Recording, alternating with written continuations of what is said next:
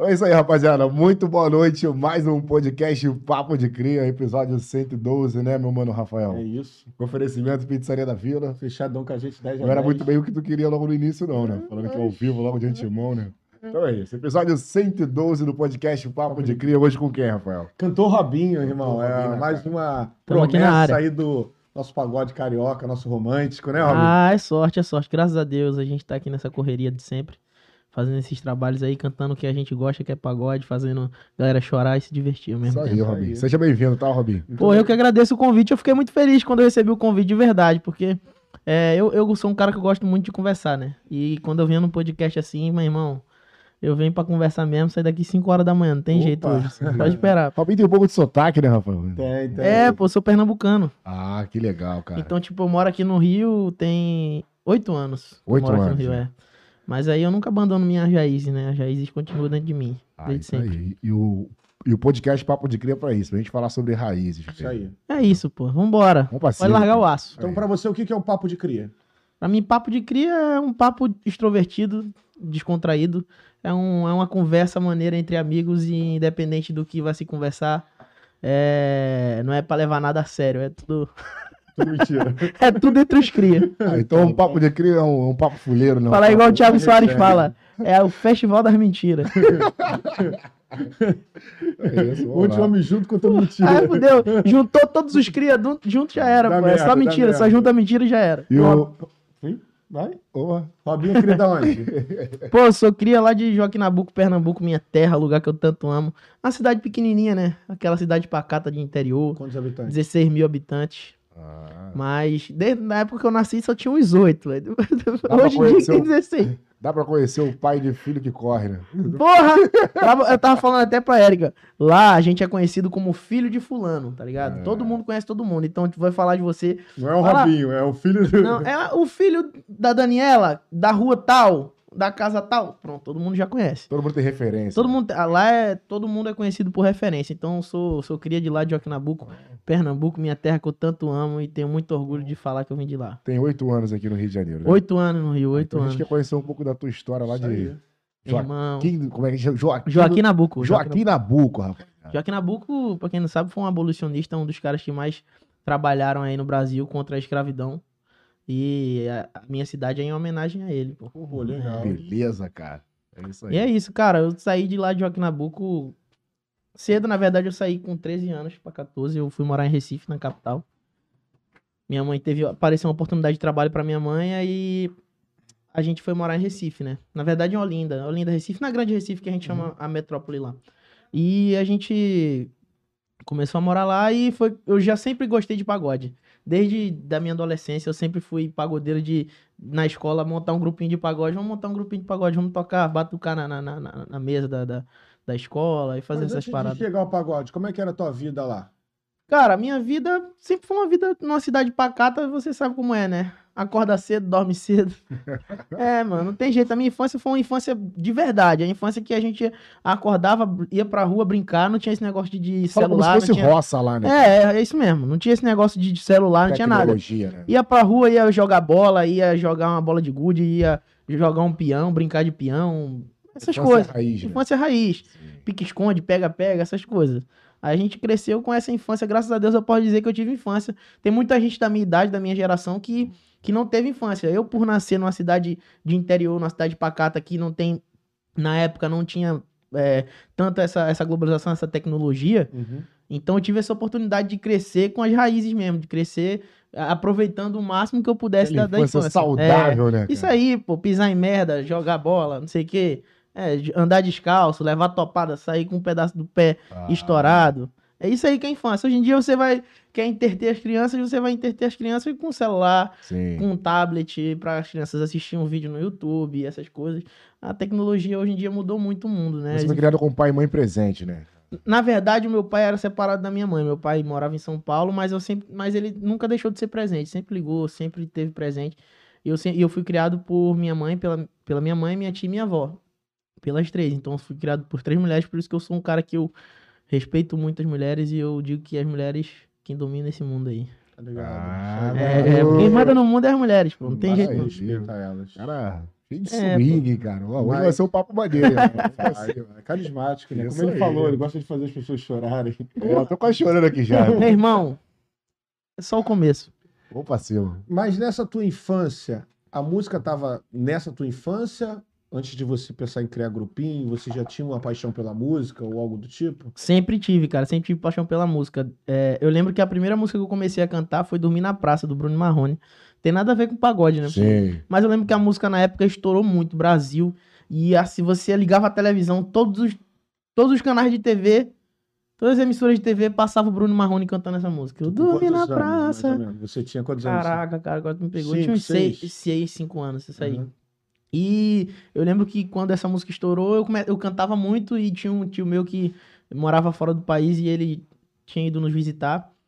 Ele já tinha chegado na cidade de interior com as tecnologias diferentes, já tava com a câmerazinha filmando, e a gente não vê essas coisas. Tudo. É, aí quando ele me viu, Ah, não é à toa que tu que. É, tipo, igual o Índio, né? Era, era tipo ET chegando no mundo, mano. Era tipo Vai morder, vai morder, igual o índio. Aí, aí eu lembro que ele chegou na, na- lá em casa com a câmera e tudo que a gente fazia ele filmava. Ele filmava minha avó cozinhando, lavando os pratos, aí me filmava. Aí numa dessa ele me pegou me filmando cantando, aí gostou, aí man- mandou para os outros familiares lá de fora quando mostrou lá. Aí depois ele ficou me incentivando, né? É, eu não, vou até mandar um abraço pra ele pro tio Eglisson, lá do Canadá, pros meus familiares que estão moram lá no Canadá. Cara, ele sempre me incentivou. Robson, canta. Você tem que cantar. Você tem uma voz muito bonita. Você é criança, mas insiste nisso. E isso foi pegando na minha cabeça. Aí eu comecei a, a querer me envolver com música, entendeu? Fui me envolvendo com música. Tinha um projeto lá na minha cidade, lá em Joaquinabuco, chamado Pro Jovem. É um Hum. projeto, inclusive, foi criado pelo governo, que era para ajudar os jovens, né? Que não tinham condições e pá. Aí eu, eu entrei para esse projeto, só que eu entrei não, via, não visando o dinheiro do projeto, eu entrei visando em participar da, da ação social da música, Sim. entendeu? Porque o projeto ele ensinava você a tocar percussão, ensinava você a tocar um violão, essas coisas. Era de graça. Era de graça, de graça. E lá eles montavam a banda do Pro Jovem, Hum, entendeu? Tinha a banda do Pro Jovem. E na época o que tava muito em alta era música baiana, era pagode baiana, era swingueira, lá que a gente né, tipo chama. no- axé, É tipo axé, a gente chama lá no, no, no, no interior lá. Léo Santana. É tipo Léo assim. Santana, tipo Parangolé, esse, Sim. esse, esse Harmonia do Sim, sim, Samba, esses do pagodes assim. Esses pagodes assim. Aí tava muito em alta na época e eu comecei a fazer aula de percussão. Comecei a tocar timbal, conga, essas paradas, é, bacurinha. E me identifiquei pra caramba. Aí eu me envolvi direto na música e a gente começou a fazer umas paradas juntos. É, montamos uma banda e começamos a fazer show na cidade. Os shows que tinha na cidade, o pessoal do prefeito colocava a gente pra poder mostrar o nosso trabalho. Eu aí. sempre fui, fui, fui me envolvendo com música. Só que na época, eu já cantava, só que eu tinha vergonha, porque a minha voz era muito fininha. E a, As crianças, e né? meus amigos ficavam me zoando, cara. Era, eu vou até falar, os filhos da mãe ali. Mas era desafinado, não, né? Cara, eu não sei falar se eu era desafinado, porque ninguém nunca falou que eu, que eu era desafinado. Ah, só recebi elogios. Mas, tipo, mas é porque eu também não era de estar cantando pra, direto. Eu cantava na minha, entendeu? Só que as pessoas elogiavam minha voz, só que falava, pô, tá fazendo muito de criança ainda. Sim. E eu Sim. queria, queria cantar naquele projeto do Pro Jovem. E o nome da banda era Swing Jovem. Era mistura do swing com, Swingueira. com o nome do Pro Jovem, que era o Swing Jovem. Mas tu quebrava, mano. Tava... Ih, rapaz, dançava, botava o timbal aqui. Porra, era esse maior swingueiro. Hoje em dia eu não tenho, hoje em dia eu não tenho mais nem cintura pra fazer esse swing, mas eu tô, tô levando. Aí eu lembro que eu comecei a me envolver com essa parada. Não cantei nesse projeto, só toquei. Mas aí depois que eu saí desse projeto, eu comecei a poder a ter minhas ideias de criar os grupinhos de pagode. Eu comecei a juntar os amigos e a gente criar um grupo de pagode. Até que eu conheci um moleque lá de Recife, quando eu cheguei em Recife, do Bolsadia. E montei de verdade o meu grupo de pagode, que a gente Sim. fazia showzinho Mas nos cá, lugares, a tua essas paradas. maior inspiração foi o Bruno Marrone. Ah, não, na verdade, o Bruno Marrone, eles me despertaram pra música. Ah, A maior inspiração na música pra mim é o Tiaguinho. Ele que me fez, ele que me fez me tornar pagodeiro. Depois, depois dessa parada, eu lembro que em 2002 eu também nessa mesma faixa de idade aí, eu assistia muito TV, né? Assistia muito Fama. Sim. E eu, porra, fiquei encantado com ele, mano. Ele, Exalta Samba. é, eu tava passando Fama. O Fama era o programa que passava na Globo Ele tava, ele e ele tava participando. participando, né? Porra, eu achava ele muito carismático, mano. Falei, Pô, esse moleque carismático aí, pô, Tu achava que ele ia assistindo. ganhar. É, eu torcia por ele. Eu não entendia nada de música. Eu lembro que foi acompanhando, acompanhando, acompanhando e passou o Fama. é, passou fome, ele perdeu. Aí eu continuei esperando notícias dele. Aí passou, acho que faz mais ou menos alguns meses, seis meses, um ano. Aí saiu a notícia que ele tinha entrado pro Exalta. Aí Muito quando eu vi que ele entrou no Exalta, que saiu o primeiro CD dele no Exalta, aí eu fiz, não, eu tenho que escutar. Aí comprei o CD. Na época pirata, me desculpa. As condições não eram das melhores. Não te Era dei dinheiro, Tiaguinho, mas. Se Meu irmão, eu tive que ir lá na feira no sábado, acordar 7 horas da manhã pra achar esse CD. Não achei. Aí eu, eu- lembro até hoje que eu fui lá, lá na minha cidade não é muito pagodeiro, o negócio é forró, brega, nessas coisas. Aí eu lembro que eu cheguei na, na banquinha que tinha lá, de CD, na época já era DVD também, CD e coisa pirata. Aí o cara falou pra mim, pô, eu perguntei, tem as alta samba? Aí ele, pô, não tem.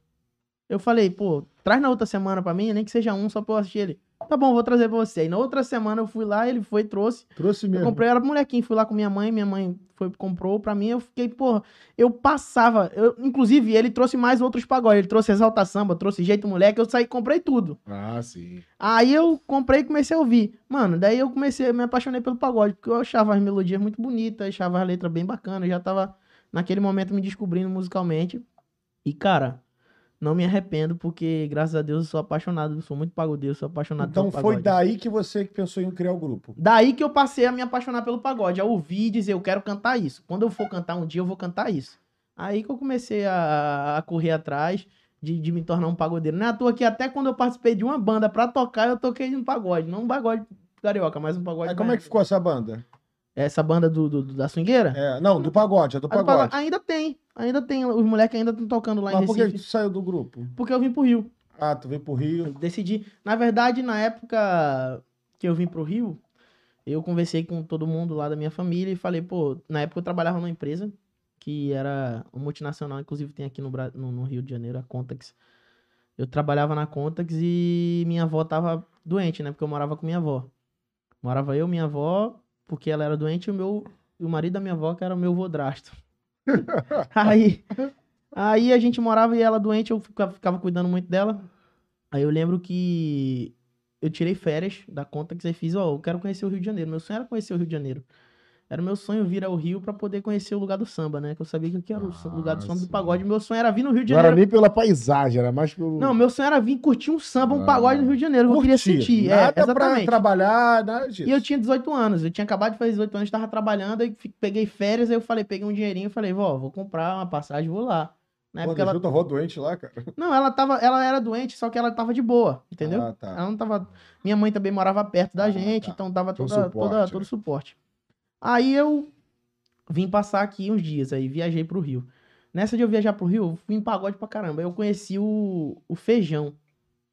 Feijão lá de Campo Grande, ex Sou Mais Samba até, mandar um abraço especial pro Feijão, sou muito grato a ele Tem o pagode do feijão. pelo né? incentivo, é. Conheci o Feijão, Feijão não é o que faz o da feira? Samba da feira? Ele faz muito lá o samba da feira. Aqui no. Em... Já No fez também, já fez. Engenhão. Já fez, Levou um Engenhão. muzinho lá. Alcione, isso, feijão. Enfim. Aí eu conheci o feijão. Eu lembro que foi no, no cachorro quente da tia Augusta, lá na Barra. A gente foi, eu fui comer lá com, com, com esse do meu, meu tio, com minha tia. A gente foi comer lá e eu conheci o feijão. Vi ele de longe, já sabia quem ele era, eu fui falar com ele. Aí eu falei com ele, falei, pô, irmão, eu sou do Recife, canto pagode. Queria muito ver um pagode. Ele fez, pô, inclusive a gente vai tocar aqui, na antiga, antiga deck carioca da Barra. Ele fez, a gente vai tocar aqui agora, se você quiser ir lá assistir. Eu falei, pô, claro que eu vou. Falei com meu tio, na hora eu fui pra lá, entrei no pagode, e curti, curti o pagode a noite inteira, me deu uma assistência, e ele falou pra mim, cara, domingo eu vou ter um pagode lá em... lá no Quatro Linhas.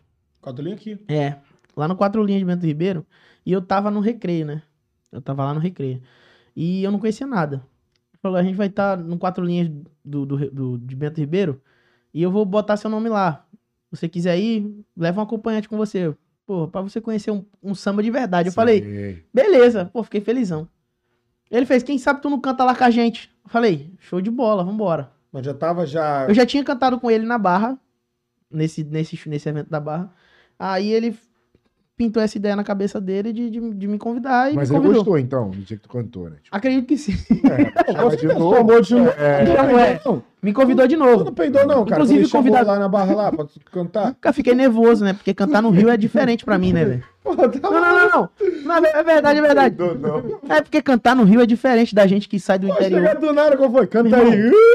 Trevideira do E eu tava ansioso. Na verdade, eu tava torcendo pra que ele me chamasse mesmo pra cantar. Eu, Sério, mano? ansioso, eu tava me mordendo todo, parecendo aqueles drogados quando tá. É. Então eu tava ansioso, meu irmão. Eu tava doido pra cantar, que é o que eu amo fazer, né? Vou até botar no, no- coisa que tá vibrando pra caralho. Então, aí ele foi me chamou pra poder ir nesse pagode no domingo, No quatro linhas. em quatro linhas. Aí eu lembro que ele falou pra mim, ó, o pagode começa duas horas.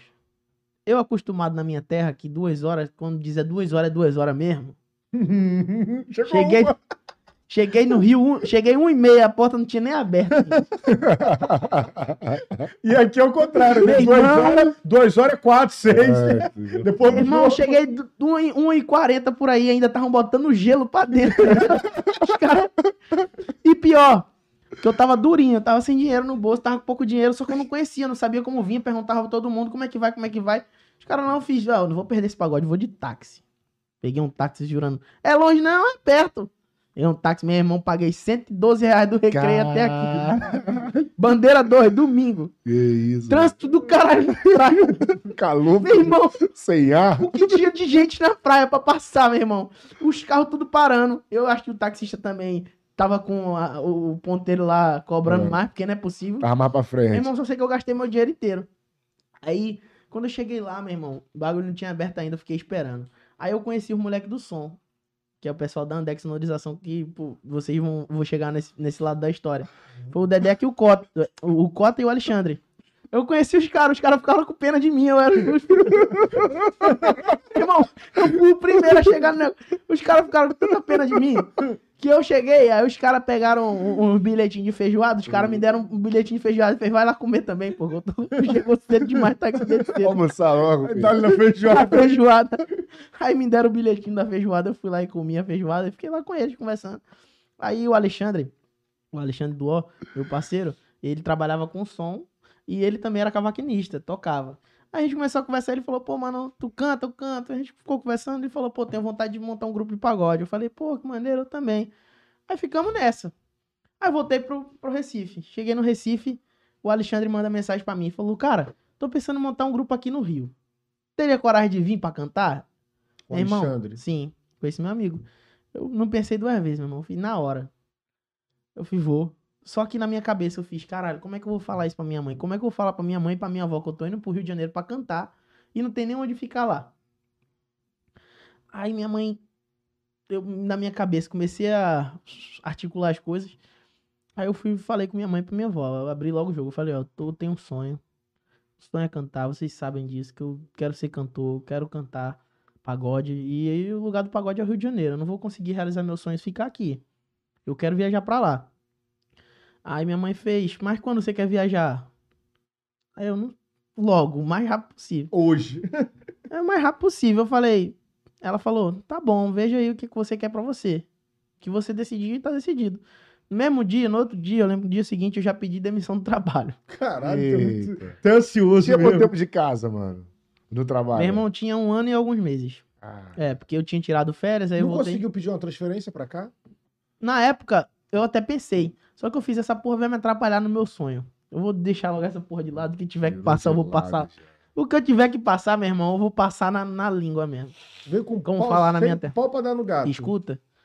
Pedi pra sair do trabalho. Não Recebi, não recebi quase nada, merreca. Quando eu, e o dinheiro que eu recebi, né? É, peguei o dinheiro, minha avó piorou. Caralho. Aí teve que comprar bagulho de oxigênio, porque minha avó tinha uma doença chamada fibrose pulmonar. Uma doença que, que ela, ela atrofia o pulmão. Então a, a pessoa que tem essa doença tem que usar oxigênio 24 horas. É 24 horas com o negócio no, no, no- no nariz. Caramba. Aí minha avó piorou, a fibrose avançou e na época ela, ela fazia oxigênio tipo três vezes no dia. Uma horinha, três vezes no dia. Depois ela teve que ficar direto, 100%. Aí, tipo, a gente teve que estar comprando. Aí, todo o dinheiro que eu peguei, a gente, todo mundo se juntou. Aí, enfim, resumindo. Fiquei duro, né? E isso pegou a cabeça da minha avó. Minha avó, porra, ela, ela sonhava mais que eu, na verdade. Eu sempre sonhei. Mas a minha avó foi a pessoa que sempre sonhou no, no que eu tô vivendo hoje e no que eu tenho certeza que eu vou viver mais na frente. Ela sempre sonhou mais que eu. Ela sempre quis isso pra mim. Ela, pra ela era o maior orgulho ela dizer que, que tinha um neto cantor, que tava sonhando, tava correndo atrás. Pra ela ela tinha orgulho. Tem gente que, que não apoia, mas eu, posso dizer com todas as forças que a minha família sempre me apoiou, sempre me deu muita, muita força em relação ao meu sonho. É, dá pra ver, tu falar pra tua mãe que vai vir pro Rio, ela fala, vai, É, que aí vai exatamente. contigo mesmo. É exatamente. Aí eu lembro que eu olhei pra elas e falei, pô, desisto, não vou mais pro Rio, não. Não vou mais, não. Não tem como eu ir com minha avó nessa situação, mano. Aí passou, passou, passou, passou, vai lá, vai cá.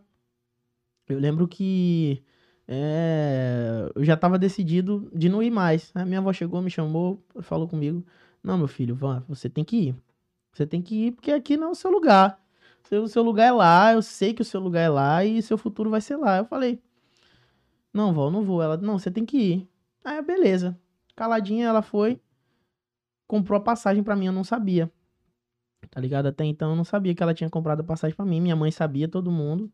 Mas aí, então não tinha, não, tinha me falado. Aí ela foi, depois, minha mãe foi e falou: Ó, fala com o Diego e fala com o teu amigo lá que eu tinha falado. Diego era outro amigo meu que, que morava aqui no Rio. É, fala com o Diego e fala com o teu amigo lá que você vai, vai pro Rio, pra eles ir se preparando. Eu falei, lembro que eu falei, mandei mensagem pro Alexandre e falei, mano, eu vou tal dia, pá, eu tô, eu tô pensando em tal dia, não tinha nem certeza. Aí falei com o Baiano, um amigo meu também, falei, mano, ó, tô pra ir pro Rio de Janeiro tal dia. Ele falou, pô, quando tu for, tu me diz o dia que eu compro a passagem pra ir junto contigo. O Baiano, meu parceiro que tocava no grupo junto comigo com, Lá. no Bolsadia. Ele ia vir pro Rio contigo também? É, Ele, ele ia vir, a princípio a gente ia vir pra ver no que, que ia dar. Aí pegou. Aí minha avó, de um dia pro outro, minha avó piorou, mano. Ficou ruim. Saiu ruim. Muito doente pro hospital. Aí chegou lá no hospital. Minha avó pegou, me chamou assim na ala vermelha. Aí olhou pra mim e fez: Robson, pega minha bolsa ali. Peguei a bolsa. Ela pegou o papel da bolsa, era passagem. Toma aqui a passagem. Isso aqui é sua passagem. Você- Você tem que ir embora. Você vai embora pro Rio. E não vai, o seu lugar é lá. Eu falei, não vou, não vou, não vou. Falei pra minha mãe, não vou. Minha mãe fez, não, você tem que ir. Vai embora. Porque na minha cabeça eu só pensava, né, velho? Todo mundo da minha família vai me julgar agora. Agora que minha avó tá doente, eu vou embora. Só que minha mãe falou, falou, cara, ela não quer que você que você veja ela passando por isso, cara. Ela quer que você vá correr atrás dos seus sonhos. E ela sabe que não vai adiantar você ficar aqui. Aí eu, isso mexeu com minha cabeça, mexeu, mexeu, mexeu. Peguei a passagem. Aí falei pro baiano, falei, mano, vou tal dia. Ele, beleza. Eu era tipo dois dias depois dali. Aí o baiano também comprou a passagem e a gente veio. Só que chegou aqui. Só que no, no- a- chegando aqui no Rio, a gente não, não, sabia pra onde ia, de verdade. Desorientado. É, a gente chegou no Rio, a gente falou com o Alexandre, né? O Alexandre falou comigo. Aí o Alexandre fez, pô, mano, o Júlio vai te buscar aí. Que eu não tô em casa, não. Não tô em casa. O Júlio, um conhecido meu, vai te buscar aí. E tu aproveita e passeia com ele, faz alguma coisa. Aí eu, beleza, peguei. Eu e o Baiano. Ainda trouxe o Baiano junto comigo. A gente começou a passear no Rio, conheceu as paradas e na hora de dormir, aonde que a gente ia? O Júlio fez, vocês vão pra onde? Eu fiz, não sei. Não tinha lugar pra poder ficar, Não mano? tinha, meu irmão, não Mano. tinha, não tinha. O Júlio fez, pra onde, onde é que vocês vão ficar aqui que eu vou deixar vocês lá? Todo escaralhado mesmo, né? Ele, onde é, que você- aonde é que vocês vão ficar que eu vou deixar vocês lá? Eu? Não tem lugar não pra ficar não. Caramba. Ele, meu irmão, fazer o seguinte, vou levar vocês pra minha casa, vocês dormem lá hoje. Só que o Júlio morava no kitnet pequenininho, eu lembro que a gente foi lá, dormimos. Um dia, no outro dia, a gente pegou as coisas, eu fui, liguei pro meu amigo, Diego, do Gardena. Falei, mano, não tem pra onde ir, não. Ele vem passar um dia aqui em casa. Aí eu peguei pra cadeira, até o Alexandre chegar. Aí eu lembro que eu passei esse final de semana todo dormindo na casa de um, na casa de outro. Até que eu consegui, até que o Alexandre chegou, o Alexandre fez, pô, vem aqui em casa. Aí esse mesmo amigo Júlio pegou a gente, a gente foi pra casa dele, lá na Curicica, e chegou lá. A gente conheceu a família dele toda, a mãe dele, pá. Aí quando foi na hora de ir embora de novo, ele fez, pra onde vocês vão, filho? Não tem lugar pra ir, não. Aí eu lembro que a mãe dele olhou pra gente, com pena, né? Com aquela cara de dó, a mãe dele, que Deus a tenha, foi um anjo na nossa vida. Ela olhou pra gente e fez, não, você não, vocês agora tem pra onde ir. Eu vou ajeitar um quartinho, vocês vão ficar ali atrás.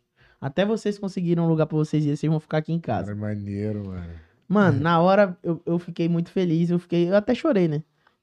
Aí entrei no quarto, no quartinho a gente começou a procurar pedir pros outros, botando na internet, quem tiver doando cama, doando colchão, não sei o que, apareceu outro amigo nosso, Belinho, doou uma cama, uma beliche pra gente, um ventilador e dois colchão.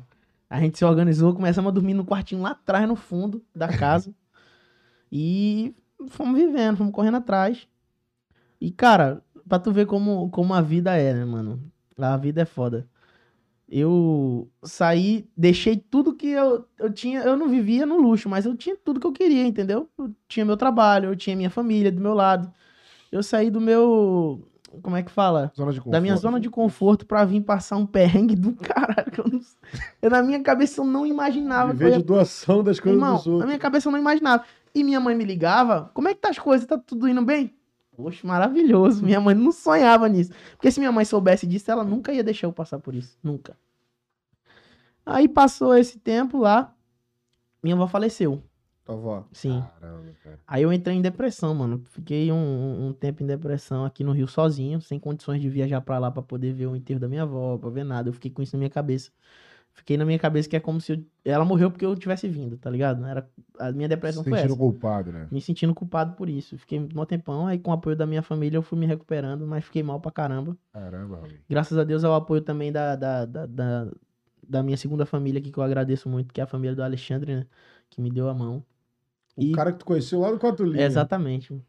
Tudo por intermédio, coisa de Deus, né? Deus vai ligando as Não, coisas. Deus age, filho. Quando Deus tá agindo, não tem jeito. Aí eu, no dia, no dia que minha avó faleceu, mano, foi surreal, velho. Na moral mesmo, foi surreal. Que eu lembro que minha mãe tinha me ligado e falou: Ó, se tua mãe tá no, tua avó tá, tá em coma.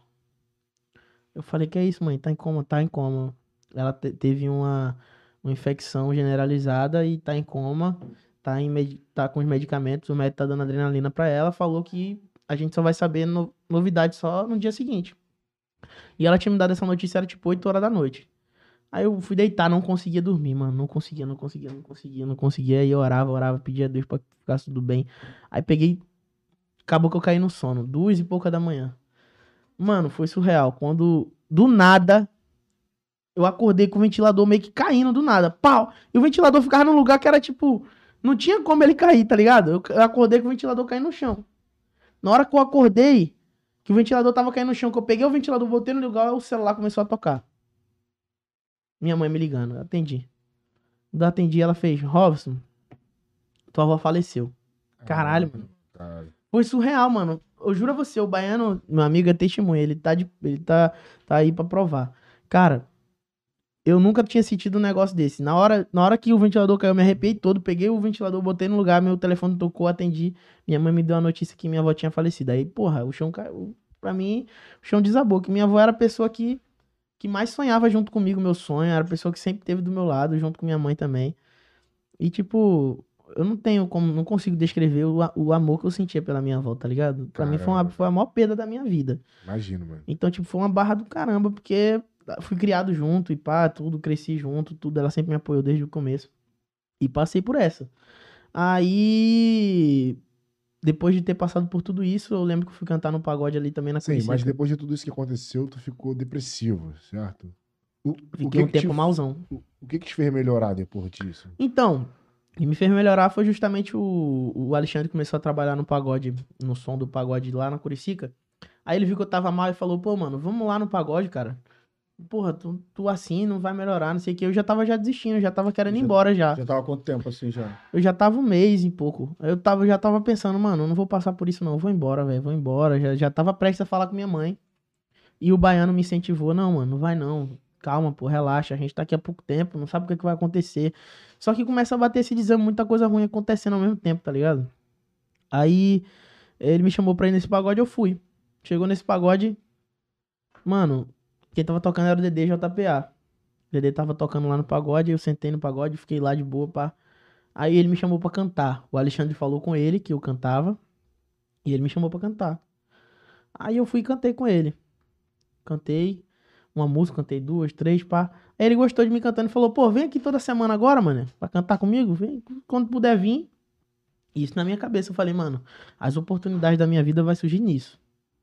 Eu tenho que mostrar. Aí comecei a ir. Toda semana, toda sexta-feira. história? E o baiano ia junto comigo Aí tocava? tocava, dava uma palhinha, tava junto comigo. Aí comecei aí, mano, tocar pra cantar. Aí numa dessa apareceu o. Inclusive, nesse pagode, até não posso esquecer disso. Nesse pagode, quem era o sócio desse pagode era o Mazala, que era meu, é meu amigo até hoje. E o Marquinhos, que foi o cara que me deu a oportunidade também. Aí foi quando eu conheci o Marquinhos através do Mazala. O Mazala me apresentou o Marquinhos e o Marquinhos foi e falou: Cara, eu quero te ajudar. O que é que você tá precisando? Eu falei, mano, primeiro que a, a primeira coisa que eu preciso é sair, de, sair da casa dos outros, mano. Que eu tô já há uns três meses na casa da, do Alexandre eu não tenho condições de ajudar. Na época eu já até tava até fazendo as correrias, tava trabalhando, pegava um- um- uns freelance de, de ajudante de cozinha em restaurante, de tudo que aparecia, mano. Pintor, o O que que pagar um trocadinho, né? é, o que aparecia pra pegar um dinheiro de, de, de 50, 70 mil reais pra Pra poder, poder ajudar, ajudar, em né? casa. O que eu podia, eu pegava. Porque eu vim pro Rio com 180 reais no bolso, que minha avó tinha me dado. Esses 180 reais durou pra caralho. Meu irmão, Vai ser 180 milhões. 180 durou pra caralho. Eu lembro que eu guardava ela na carteirinha, tá ligado? Aquele, aquele plásticozinho que tem habilitação, né? Sei, sei, o Aí plástico. eu abri a habilitação e botava no meio. Meu irmão, aquele 180 durou pra caralho. tirar um real era uma merda, né? Tirar um real ali, pô. Trocou, fudeu. Irmão, meu sonho era não trocar aquela nota de 50 e a de 100 que tinha lá eu tinha, eu tinha uma nota, eu lembro, eu tinha duas notas de 5, uma de 20, uma de 50 e uma de 100. Eu tirei. Vocês estão rindo, mas eu posso. Eu tirei a de a, a, os 30 reais. Eu falei, esses 30 reais vai ficar aqui. Na época, o quilo do frango era R$ 6,99. Eu fiz, dá pra eu comprar cada semana, dá pra eu comprar uma bandejinha de frango. Caramba, cara aí. 30. Porra, mano. Por quê? 6,99 é 7 reais. 7 com 7, 14. 14 mais 14, 28. Já deu os 30. Um mês eu passo comendo frango. Ah, qual é, mano? Matemática exata, meu irmão. Um mês eu passo comendo um peitinho de frango. Dividir isso aí pro mês inteiro. Quando o frango começou a apertar, eu comecei a comprar aquela linguiça fininha, tá ligado? Que era 3 reais. Mineiro. A mistura vai ter, meu irmão. Aí foi.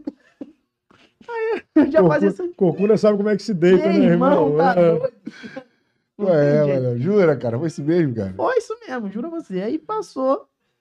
Aí o Marquinho foi e falou, mano, eu tenho, tenho familiares que moram na freguesia e eles têm um, um terreno lá, que no terreno tem um monte de kitnet. Inclusive a minha prima desocupou o kitnet lá, tem um kitnet livre e eu já falei com ela pra vocês irem lá. Eu falei, sério, mano? Ele, sério. Ele não se preocupa que lá já tem geladeira, já tem fogão, já tem guarda-roupa. Vocês só vão levar a cama de vocês. Até ar-condicionado já tem. Caramba. Eu falei, meu Deus, Deus é bom demais, meu Deus. Glórias! Aí eu, meu irmão, tá bom demais, então vambora. Peguei minha caminha, peguei. Eu lembro que eu pedi o Dedeco emprestado, o Dedeco do som da Dedeco. Me emprestou a montando aí que eu vou levar meu, meu móvel para o kitnet. Chegou lá pra pegar os móveis, era só a beliche. Meus móveis. A beliche e dois colchões, meu irmão. Como é que tá a viagem, irmão? Não, me passou mal perrengue, mano. Moral. Uma viagem ainda, porra, cabia espaço pra. Tá, Se eu fosse fazer a, se eu fosse fazer a mudança no Fit Uno, eu não precisava da outra viagem. No Mili. Mano, sei que eu... A gente foi e começou a morar no kitnet. É, a gente sempre, graças a Deus, mano, Deus sempre colocou gente, gente boa na nossa vida. Colocou anjos na nossa vida. Aí veio a família do Marquinhos, foram mais uma outra família que a gente tem aqui no Rio também, que sempre nos deu apoio. A, a falecida vó Jurandi, que também, pô, ajudou muita gente que era mãe do Marquinhos. Ajudou muita gente naquela época. A gente começou a morar lá. Aí o Marquinhos começou a dar força, botar a gente pra fazer uma parada ou outra. Aí apareceu a oportunidade de eu trabalhar com som, né? Com o Dedeco. Som. É, com o mesmo trabalho que o Alexandre fazia. Montar o som. É, aí pintou, pintou uma, uma vaga de motorista. Até então seria pra motorista, que o Dedeco tava precisando de um motorista e eu tinha habilitação, ele foi e me chamou. Porra, você tá precisando de um motorista, quer trabalhar? Não? Eu falei, claro. É. Durinho. Zero. 180. Fantástico. Meu irmão, É o Marquinho. os 180 já tinha ido pra casa do cacete. Sabe por que os 180 já tinha ido? Que no dia que eu fui mudar, eu falei, Dedeco, eu vou mudar, tu vai comigo? Aí tu vou levar as paradas pra casa, só que eu preciso fazer umas comprinhas, né? Comprar um negocinho de limpeza e comprar um negocinho pra passar a semana em casa, beleza. Fui lá no Mundial. Entrei no Mundial, tinha um cartãozinho de crédito. Entrei no Mundial. Ah, comecei a montar as compras, tá? Tá, uma 300 reais. Chegou na hora, fui passar o cartão de crédito. A melhor foi, é só dinheiro ou débito? Mundial é, mano. Eu falei, eu nunca vi um mercado não aceitar um cartão de crédito. Que isso, meu irmão? Onde é que eu tô? Ô, o Mundial tá de sacanagem na minha cara. O meu 180 foi pro Beleléu por causa de tu, hein? Caralho, pra caralho até hoje. Meu irmão, eu lembro que o Dedeco tava comigo, o Dedeco fez, pô, Robin, não sabia não? Eu falei, como é que eu ia saber, meu irmão? Nunca entrei nem no Mundial. Aí ele, relaxa, eu vou pagar aqui. Aí eu tive que dar o meu dinheiro, meus 150 que Sei. tava lá. Na mão do Dedeco e fiz, mano, o restante eu pago com o serviço. Vai ter esse trabalho esse final de semana? Vai. Vai ter dois, dois trabalhos. fi- Então pronto, eu já trabalho É. e já tá pago. Aí ele, beleza. Aí eu lembro que ele pagou a parada, passou, comprei, pá, trabalhei dois dias de graça. Normal, zerado, mas pelo menos tinha geladeira com comidinha em casa. E Já tinha trabalho já também, né? Eu já também. tava puto que nessa época o baiano, meu amigo, tava numa época de querer ser fitness, tava fazendo dieta. Nunca vi duro, duro ser fitness. Nunca vi, meu irmão, é caba duro não tem né? como ser fitness não, meu irmão. Primeiro que a bandeja de ovo tá cara pra caralho. O nego vai querer ser fitness duro, não tem como. Aí eu lembro que o baiano querendo ser fitness, eu comprei uma bandeja de ovo, comprei um bagulho de um bagulho de pão integral lá. Fui trabalhar. Na, quando eu voltei, cadê os ovos e o pão? O baiano tinha comido todos os ovos num dia só. Que isso, cara. Eu falei, baiano, cadê os ovos? Não é, pô, é que eu comi tantos ovos de manhã, tantos ovos de tarde. Proteína. Não, é que eu tô fazendo dieta. Eu falei, tá de sacanagem com minha cara, né, mano? Vai fazer dieta na cadeia, pô, tá duro. Meu irmão, é mó negócio. Aí, comecei a trabalhar com o Dedé que começou a surgir as oportunidades, né? Lá na Andec. Comecei a fazer vários eventos e comecei a conhecer um monte de gente. Comecei a conhecer artista, conheci o Mumuzinho, conheci o Suel.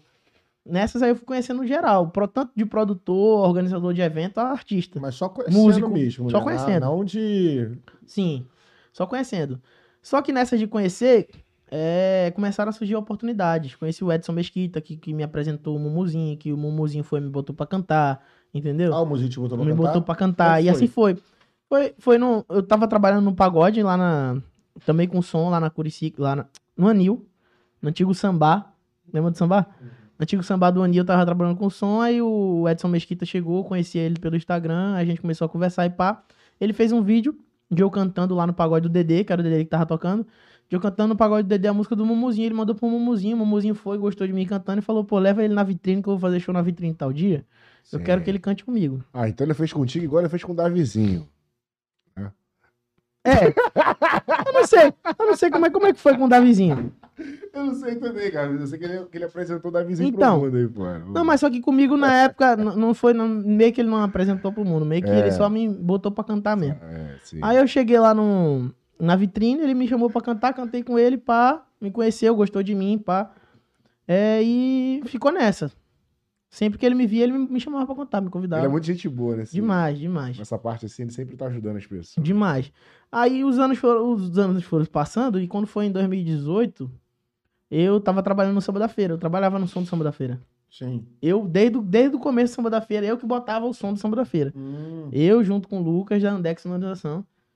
E a gente trabalhando lá, eu lembro que o convidado foi o Suel. E os caras são muito meus amigos lá, os caras do, do Samba da Feira. O Marquinho, o, o Zebra, o, o, o Marinho, todo mundo.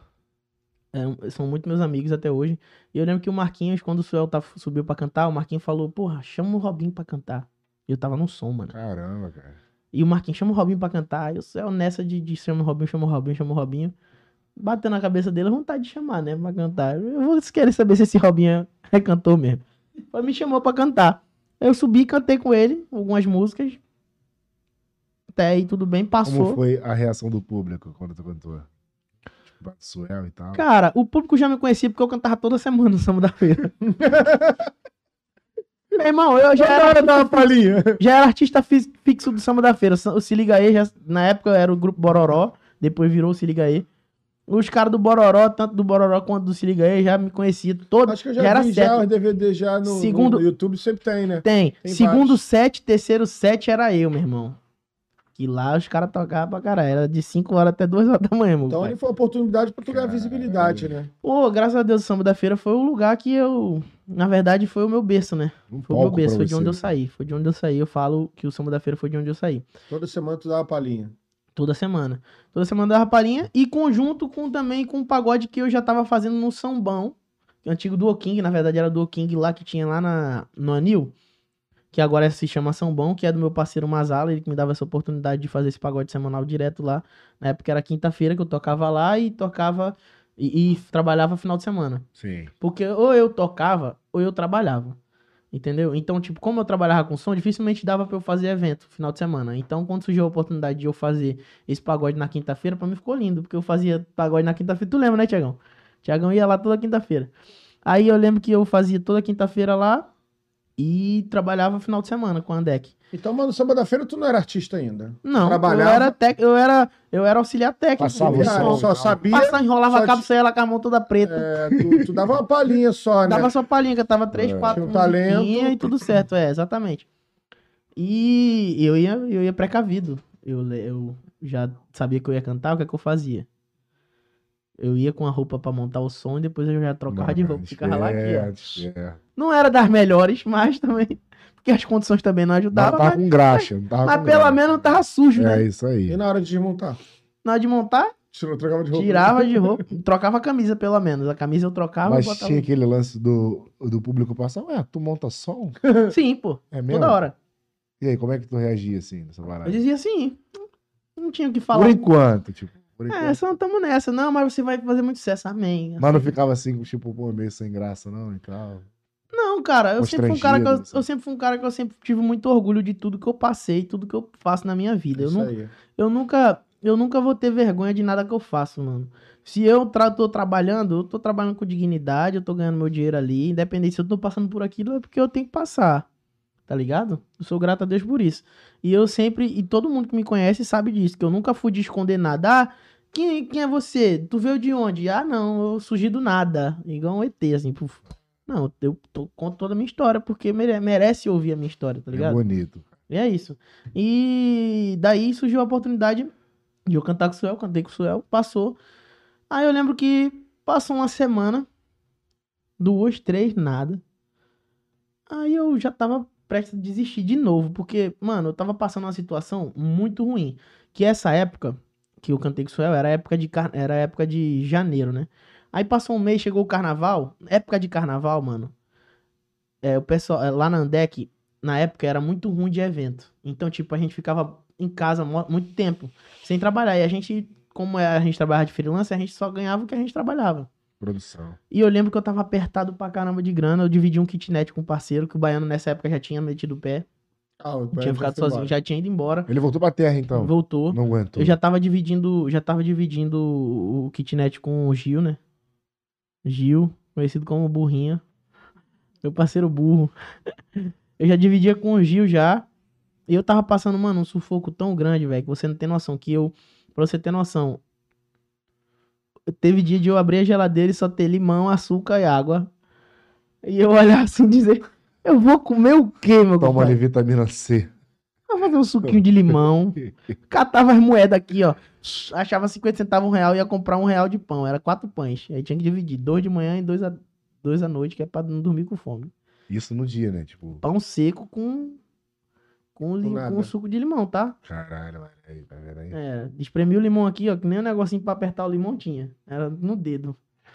Mas era nessa, mano. Eu lembro que eu tava passando esse sufoco, aí eu falei, mano, vou ligar pra minha mãe, vou contar pra ela o que tá passando. Mas essa Andec aí é a empresa do instalação de som? É, empresa de som. A empresa do som, né? É, Ah, empresa de tá. som. Na época, porra, eles me ajudaram muito, mano. Mudaram a minha vida. Só que nessa época de carnaval, normalmente é uma época que fica ruim de evento. Fica, pô. Por quê? Todo mundo só quer ligar, só quer, só quer ir passar por cair, mano. É só bloco. Todo mundo só também, quer. né? Ou então é bloco, evento privado. Isso aí. Aí, tipo, os eventos ficavam. Só que eu não sabia. E eu não me precavia pra isso, tá ligado? Eu era. Eu, tipo, até porque o dinheiro que eu pegava era pouquinho, não dava pra juntar, só Sim. dava pra sobreviver. E eu não, me, não tinha como me precaver. Aí quando acontecia isso, e o Dedeco, isso, o Dedeco ainda me, me dava auxílio, me ajudava também. Enfim, aí eu passou esse momento, né? Aí eu pensei em desistir. Eu lembro que no, no domingo, eu, eu vim de um berço na minha família, que todo mundo é muito religioso da igreja, e eu procurei uma igreja pra visitar. Aí foi eu e o Gil pra igreja. Chegou na igreja, mano, à noite. Aí, pastor orando lá, todo mundo pregando. Aí a irmã que tava pregando chegou no meu ouvido assim, me abraçou falou no meu ouvido: Deus tem uma coisa muito grande pra, pra sua vida. O seu sonho vai se realizar em breve. Aí eu comecei a chorar, mano. Ninguém te conhecia ali. pô. Ninguém. Todo mundo começou a chorar. pá, pá, pá. Só que, tipo, ela falou isso, falou e falou, beleza. Eu fui pra casa, mano. Fui pra casa prestes a no outro dia, isso era domingo. No outro dia eu ia ligar pra minha mãe, mãe, eu vou embora. Dá um jeito, tem que comprar minha passagem, eu vou voltar. Cheguei lá, a minha mulher também, até hoje é testemunha, ela sabe disso, que minha mulher na época morava lá em Pernambuco, eu aqui, ela me esperou esse sonho. Durante esse sonho todo, ela lá, eu aqui. Graças Que a Deus, ela já isso, tá cara? do meu lado hoje. É mesmo, mano. Sim, pô, vivemos Ah. uma perrengue à distância. Depois tu conta isso aí pra gente também. Vivemos uma perrengue à distância, enfim. E, tipo, fiquei nessa, mano. Cheguei em casa, fui dormir. Falei, mano, vou dormir que é pro dia passar logo, que é pra... porque eu tinha que dormir cedo, porque senão eu sentia fome, não ia ter comer. é, cara? Pô, que isso. Mas era, pô.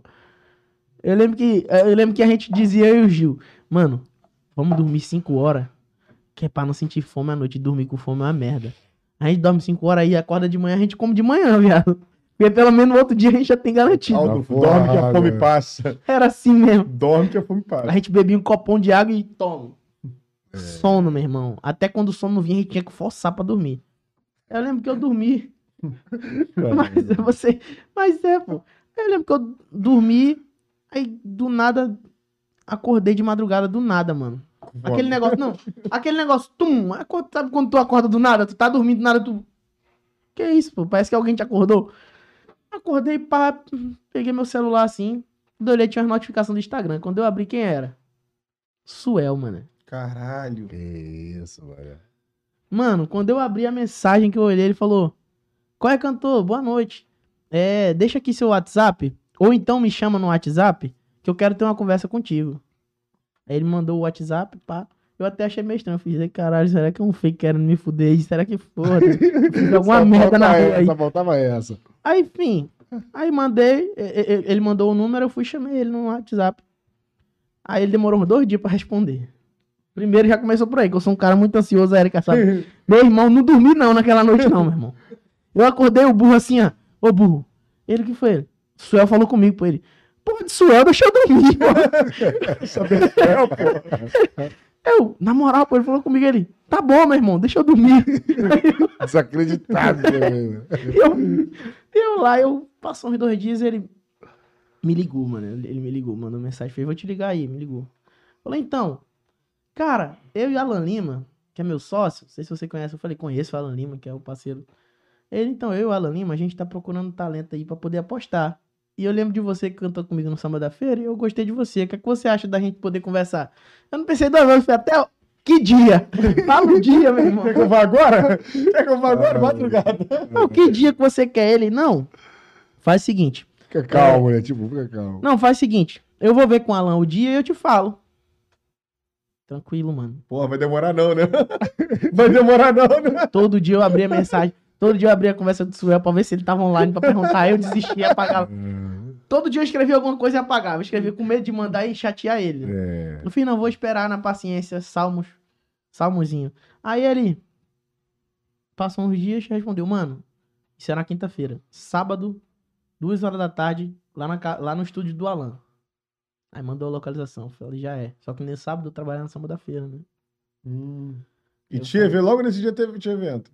Tinha o samba da feira, duas horas da tarde. Duas horas da tarde era pra eu estar montando o samba da feira. Eu liguei pro Dedeco e falei, Dedeco, pelo amor de Deus, precisa me ajudar. Ele falou o que foi, eu fiz. Eu não posso trabalhar nesse sábado. Ele, que isso, Robinho? Eu preciso de um motorista. Eu falei, preciso de alguém pra trabalhar, mano. Não tenho. Eu falei, "Tu- então, acontece que é isso, isso, isso. Expliquei pra ele. Fez, ah, tá. Faz o seguinte. Eu vou botar alguém pra montar. Tu vai, leva os moleque, pega o carro, vai lá no, na reunião, Depois tu volta pro da Feira e eu libero quem tiver lá com o Lucas. Eu, beleza, ele foi sempre flexível comigo Porra, nessa parada. Muito, força. É, aí, muito. um. ele sempre foi muito flexível Deus nessa sempre parada. agir na tua vida, Dedeca é um outro Tu paizão que eu tenho no meu Tô contando coração essa hoje. história toda aí, filho. Eu só vejo Deus agindo na tua vida o tempo inteiro. Aí, cara, foi surreal. Aí eu peguei, eu fui pra reunião. Aí chegou lá na reunião, o Suel foi e falou, cara, a gente tá querendo começar um projeto com você, a gente acredita no seu talento, no seu. Ah, ah, no seu. No seu sonho também junto com você.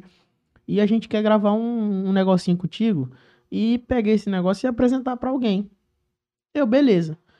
Vamos, vamos gravar. Então, semana que vem a gente já começa. Eu falei, já é. Semana que vem, porra. Na outra semana a gente já começou a gravar. Escolher música, escolhemos umas músicas, ele mandou as músicas pra mim, pá, pá, pá, escolhemos umas oito músicas. Oito ou foi dez músicas? Nessas músicas, dessas dez músicas, duas inclusive eu gravei no meu trabalho. E outras duas que eu iria gravar, só que acabou que eu não gravei. Outros artistas gravaram antes de mim. Que foi o Taramente que gravou Sonho em ver você abrindo a é porta. mano, eu iria gravar essa música e o, e o Turma do Pagode também gravou outra música também, que tava, fazia parte do projeto. E passou um tempo, eu lembro que nessa época o Céu tava nessa saída dele do, do Imagina Samba e tava numa turbulência, numa agonia de, de bagulho de carreira solo, de escritório, de gravadora, de um monte de coisa. Aí acabou que a gente gravou o bate-bola e não terminamos. Ficou nessa. Passaram, mano. Isso era um mês de época de carnaval, isso era março. Passaram-se, eu acho que uns dois meses, maio por aí. E nada do negócio avançar. E eu, caralho, mano. Mas eu vou esperar. Se Deus já abriu essa porta, é porque vai Ah, dar certo, mano. Vou esperar. Ciência. E minha mulher me ligava. Robson, como é que tá as coisas aí? Tá tudo bem. Minha mãe me ligava. Como é que tá tudo bem? E eu num aperto do caralho. E fui levando.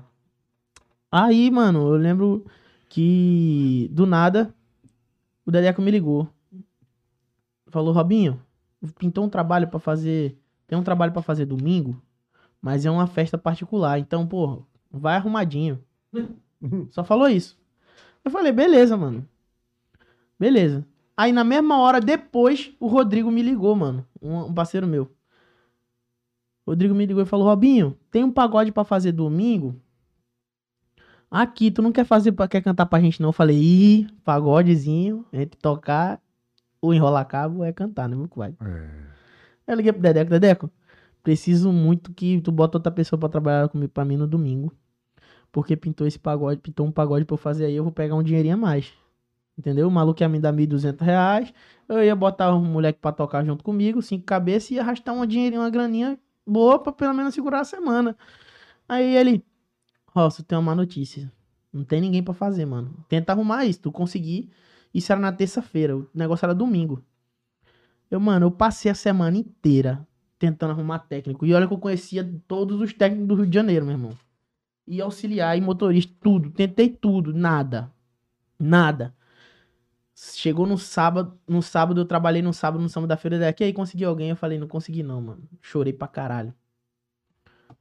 Aí chorei pra caralho, puto que eu fiz, mano, na hora que eu tenho a oportunidade de mostrar o meu trabalho, eu não vou mostrar, vou ter que trabalhar com sons, caralho, foda-se. Fiquei puto. Aí, chorei pra caralho, eu fiz, não, mas também tá tudo certo. Aí fui, botei outro parceiro pra fazer um pagode lá no meu lugar, e eu fui trabalhar com som. Puto da vida. Descarregando as caixas, jogando assim. Cheio de raiva. Essa merda. bolado. Aí comecei, comecei a trabalhar, chegar no sítio lá em Vargem Grande. Inclusive perto de onde eu moro agora, que eu moro por lado lá. Aí comecei a montar, pô, daqui a pouco. Tá eu sentado, terminei de montar, tá eu sentado, comecei a entrar um monte de artista no negócio, sabe? Mumuzinho, Ferrugem. Aí os empresários todos entrando, Sérgio Gold, Porra, é? Lincoln de Lima, Suel. Suel, quando entrou comigo, tá fazendo o que aqui, pô? Eu tô trabalhando. Ele trabalhou o quê? Com som. Ele, tu tá no melhor lugar do mundo. Eu falei, por que? Ele fez, daqui a pouco eu falo contigo. E passou e eu perguntando pro Lucas, que trabalha comigo, Lucas, onde miséria a gente tá, meu irmão? que porra tá acontecendo aqui, bicho? É os Illuminati, é? Aí ele. Eu não sei não, só sei que foi o feijão que contratou a gente, o feijão. O feijão mesmo, o cara que. Aí o feijão chegou, eu chamei ele, eu falei, feijão, onde é que a gente tá, pô? Que porra é essa aqui? Ele. É aniversário do Sérgio Gold, pô, empresário do feijão. Caralho. Aí, caralho. Aí daqui a pouco, meu irmão, começa a entrar um monte de gente, papá. Aí começa o pagode, ó. Tá, não sei o quê. E eu trabalhando com som. E tu não conhecia Ferrugem ainda, né? Rolando cabo. Conhecia, nem, só, só o Mumuzinho e o Suel E não o Suel. conhecia. E eu lá trabalhando com som, e eu vendo os caras cantando. Pá, os caras tá cantando, pagode, e eu lá só nos cabos. Daqui a pouco o Ferrugem viu que eu tava sem fazer nada, só mexendo no celular, fez sinal pra mim, pediu pra eu pegar chopp pra ele, né? Lá vai eu pegar chopp pra Ferrugem. Deu umas três viagens de chopp pra ele.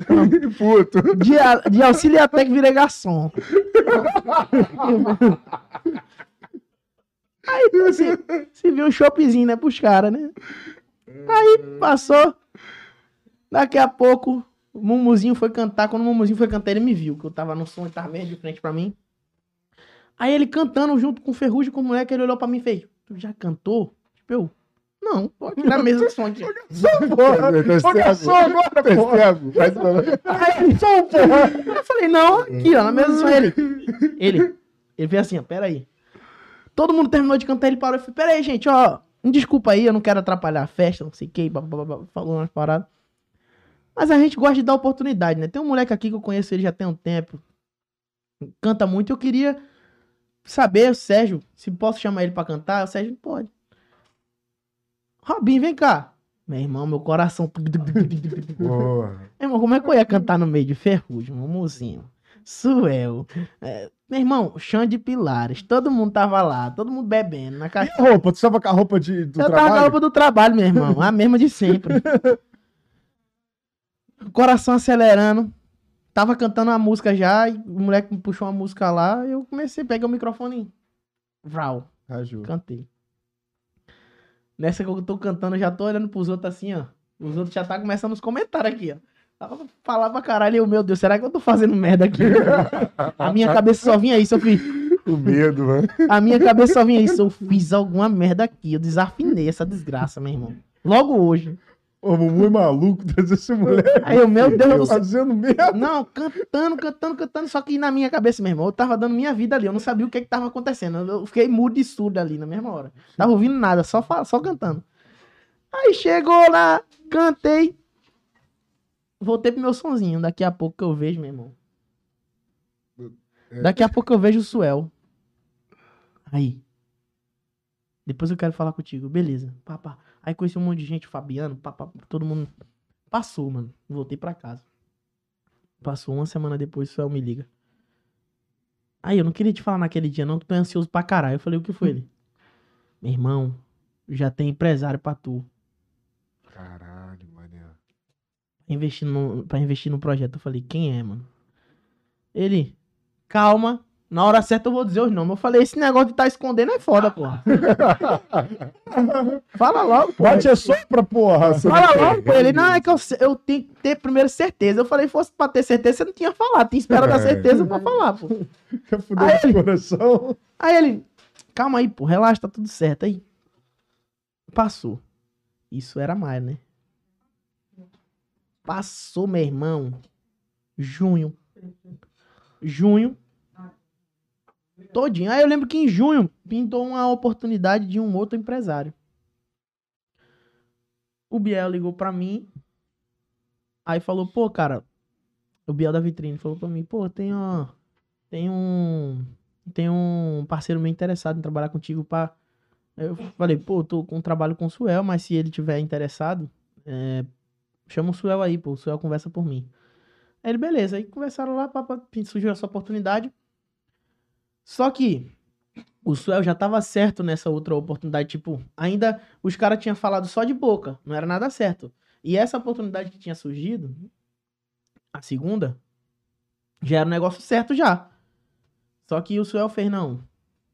É, vamos esperar aqui, porque eu já dei minha palavra aqui. Se der ruim, deu. Tava engatilhado já, é, né? eu falei, porra, Suel, tu deu tua palavra, mas eu tô lascado aqui, ó. Quem tá lascado é eu. O pão com água e limão é eu que tô comendo aqui, meu irmão.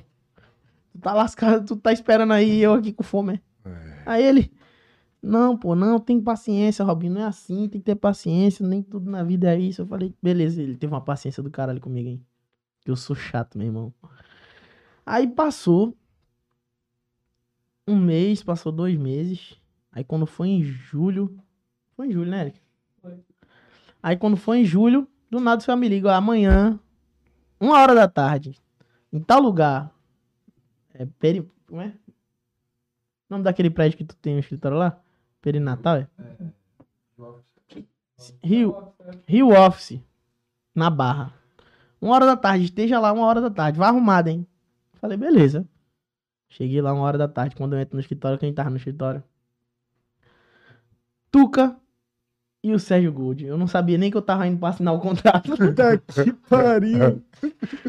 Meu irmão, entrei, tava o Sérgio Gold e o Tuca.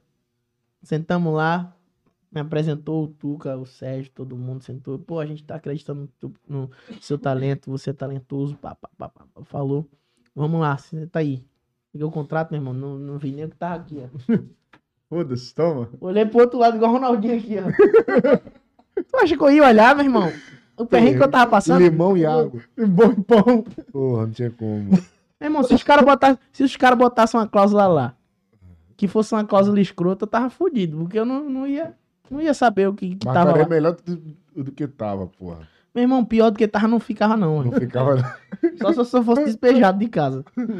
Pior do que tava não ficava não. Aí assinei o contrato, aí passou esses os seis meses inteiros do restante do ano de 2018, 19 no caso, 2019, a gente não fez nada. A gente tava preparando, né? Imagem, essas coisas, pá, não fizemos nada. Quando a gente gravou as músicas, em janeiro de 2020, que a gente ia lançar a música em março, chegou a pandemia, desgraçada. Da. Caralho. 2020. Exatamente, chegou a pandemia. Aí, na época do primeiro lançamento, chegou a pandemia e fudeu, velho. tudo. Aí eu lembro que a Erika que me deu a notícia fez. Vamos ter que lançar na pandemia. Falei, fudeu. Aí ele fez, ela fez, só tem outro, só tem uma outra má notícia. Eu falei, o quê? Qual foi a outra má notícia, Erika?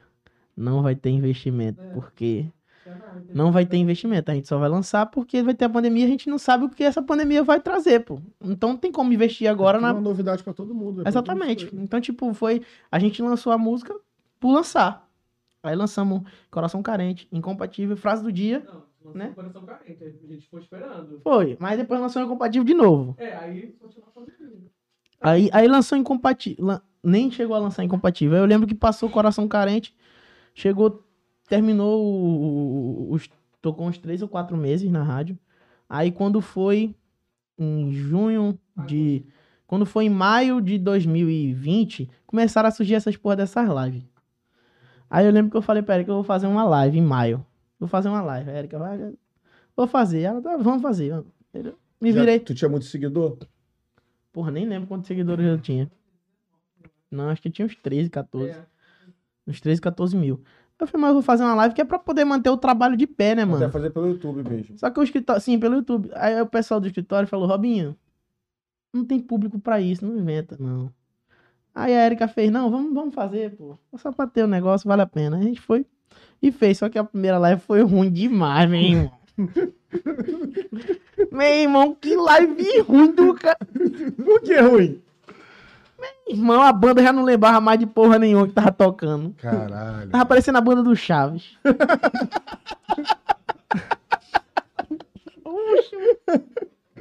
E eu perdidinho na frente das câmeras, sem saber o que tava. Estressado com a banda, estressado com isso. Preocupado com quem eu ia pagar, que o E dinheiro ao vivo é foda, meu irmão. Eu tinha arrumado os patrocínios que não pagaram porra nenhuma e eu tava perreado. E como é que eu ia pagar os negócios? Aí me virei, pá, no fundo tudo passou a live. Aí quando foi em junho, eu falei pra que eu fui fazer outra live. Ela fez, não inventa não, porra. Tu vai quebrar a cabeça de novo. Eu falei, essa eu vou fazer, pô. Ela, rapaz, o pessoal do escritório não vai, não vai gostar. Eu falei, faz só um favor pra mim, consegue pra mim o canal da rádio da FM Dia? Tenta conseguir o canal da FM Dia pra eu fazer a live no canal da FM Dia. Ela fez as correrias dela lá e consegui o canal da rádio. Eu falei, então vambora, agora a gente vai fazer a live. Aí eu comecei a fazer os meus contatos, né? Aí liguei pro Suel, falei, Suel, vou fazer uma live, eu preciso muito da tua participação pra dar um engajamento na minha live, meu irmão, me ajuda. Ele, na hora, liguei pro Thiago Soares, Thiago Soares, ó, preciso da, tô fazer uma live, preciso disso, disso. Meu irmão, tô contigo. Aí liguei pro Ferrugem. Mandei mensagem pro Ferrugem. Duas semanas ele não respondeu. Aí eu fiz, meu Deus, quando é que ele vai responder essa mensagem? Aí eu inventei uma história, né? Liguei nada e eu Peguei uma música, fiz uma música. Eu e o Aleph, meu parceiro. A gente escreveu uma música, falou, Aleph, tamo junto aí. Escreveu uma música. Aí o Aleph, pô, mostra essa música pro Ferrugem, mano. Essa música tem a cara dele. Falei, vou mostrar. Aí fui mandei pra ele a música. Botei, qual é, irmão? Escuta aí a música, mano. Fizemos pra você. Ele, vou ouvir, mano. Aí depois de uns 5 minutos, porra, boa pra caralho. Eu falei, aproveitei que ele tava online, eu falei, deixa eu te falar um negócio. Ah, Aí ele. Aí ele, dois bichinhos, né? Aí eu, ih, cara, eu vou mandar agora. Vou nem mandar áudio, que é pra ele não. Digitei logo. Falei, irmão, vou tô gravar uma live, pá, pá, pá, precisando, contando com a ajuda. Você me ajudaria, participaria ele? Na hora, mano, mandou um áudio. Tô contigo, filho, pode fazer, pô. Só me diz o dia. Meu irmão. Eu lembro que eu mandei o áudio pra, pra, pra o grupo da, da, da- do, do escritório. Todo mundo ficou sem acreditar que eu consegui a participação do Ferrugem pra live. Caralho.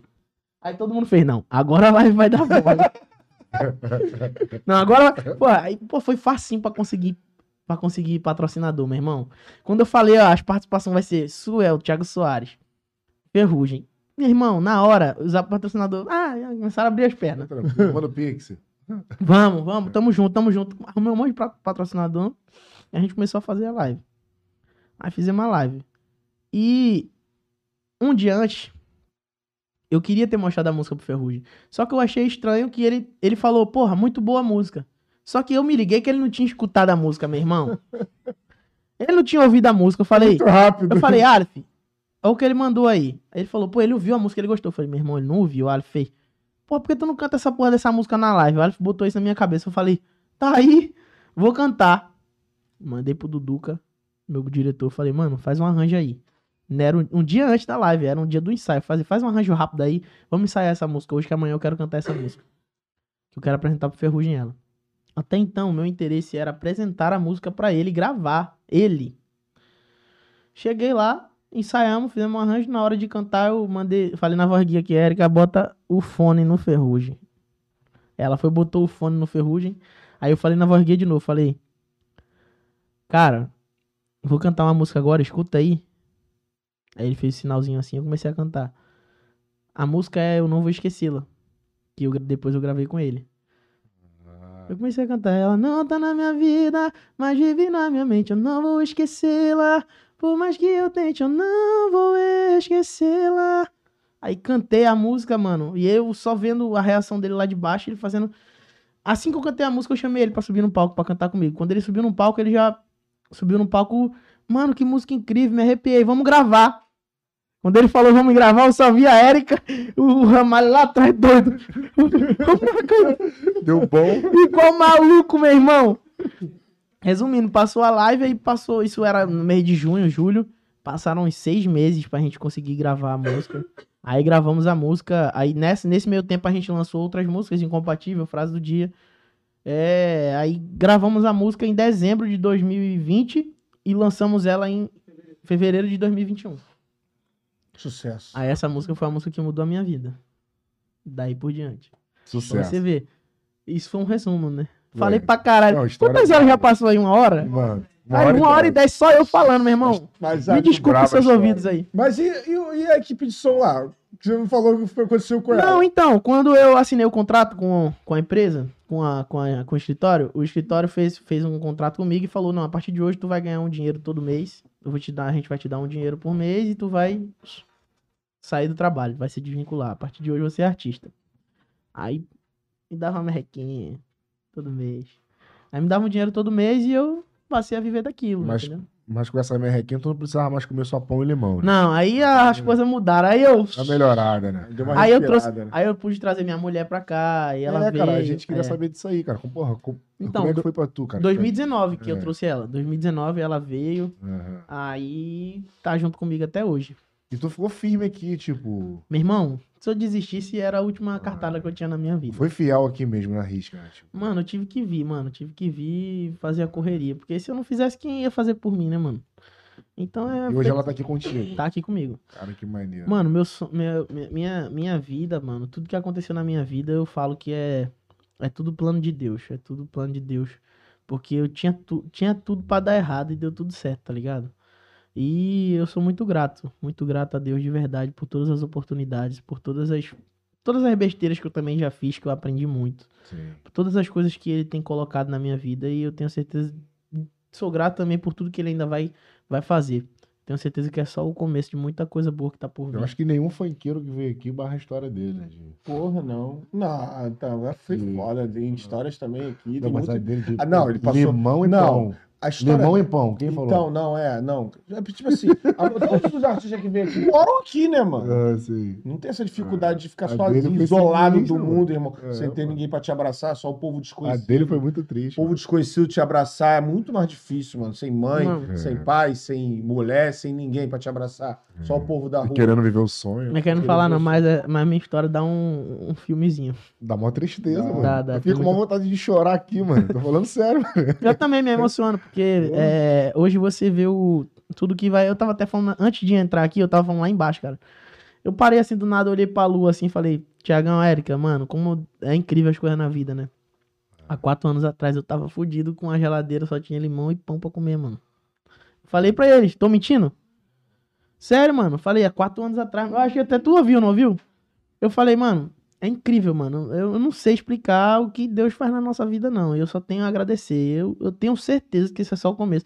E em breve eu quero voltar aqui depois de eu ter realizado todos os, vai todos os sonhos que eu quero, Vai eu quero sim, realizar. Vai vir, vai vir. Sim, sim. sim. Tu Entendeu? só tem o Instagram, né? Tá ruim, tá Ficar um ruim. mês, dois meses sem olhar. A Erika responde. Eu tinha mandado assim, ó. Lembra da época do pão e limão, hein? Ih, rapaz! Mas, pô, Hoje em dia, graças a Deus, a gente tá, tá bem demais. Sim, sim. Tu não tenho, não tenho do que reclamar na minha vida, tanto pessoal quanto profissional. A carreira tá caminhando muito bem. É, eu, sou- eu confio muito no, no meu trabalho, nas pessoas que trabalham junto comigo, na minha equipe, na Arca, que é meu escritório, é, na minha banda, nos meus empresários. Confio demais no trabalho de cada um deles. E também na minha força de vontade, no meu trabalho, no meu empenho, né? Na minha entrega. Porque é como a Erika, minha produtora, costuma falar. A gente colhe a nossa entrega. O que a gente entrega é o que a gente vai colher. Então eu tô entregando o máximo de mim pra poder colher o máximo das outras pessoas também. Isso aí. Entendeu? Sim. E Agora- agora carisma também tu vai longe. Agora né? nessa Amém. parte, cara, entre Rio e, e Pernambuco, cara, tu vai ficar por aqui mesmo? ou O Rio, o Rio me adotou de verdade. Eu amo o Rio de Janeiro, eu amo. Eu falo até pra Erika, eu falei, eu amo a minha cidade, eu amo meu interior, eu amo o Recife.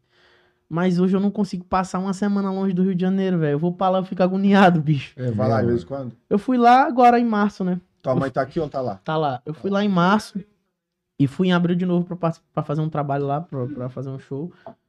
E eu fui lá, mas na abril, na verdade, a gente só foi um dia. Foi abril, não, foi maio, cara. 7 de maio. Então, maio eu fui lá, só passei um dia. E a, em março eu fui, não. Março eu fui 7 de março.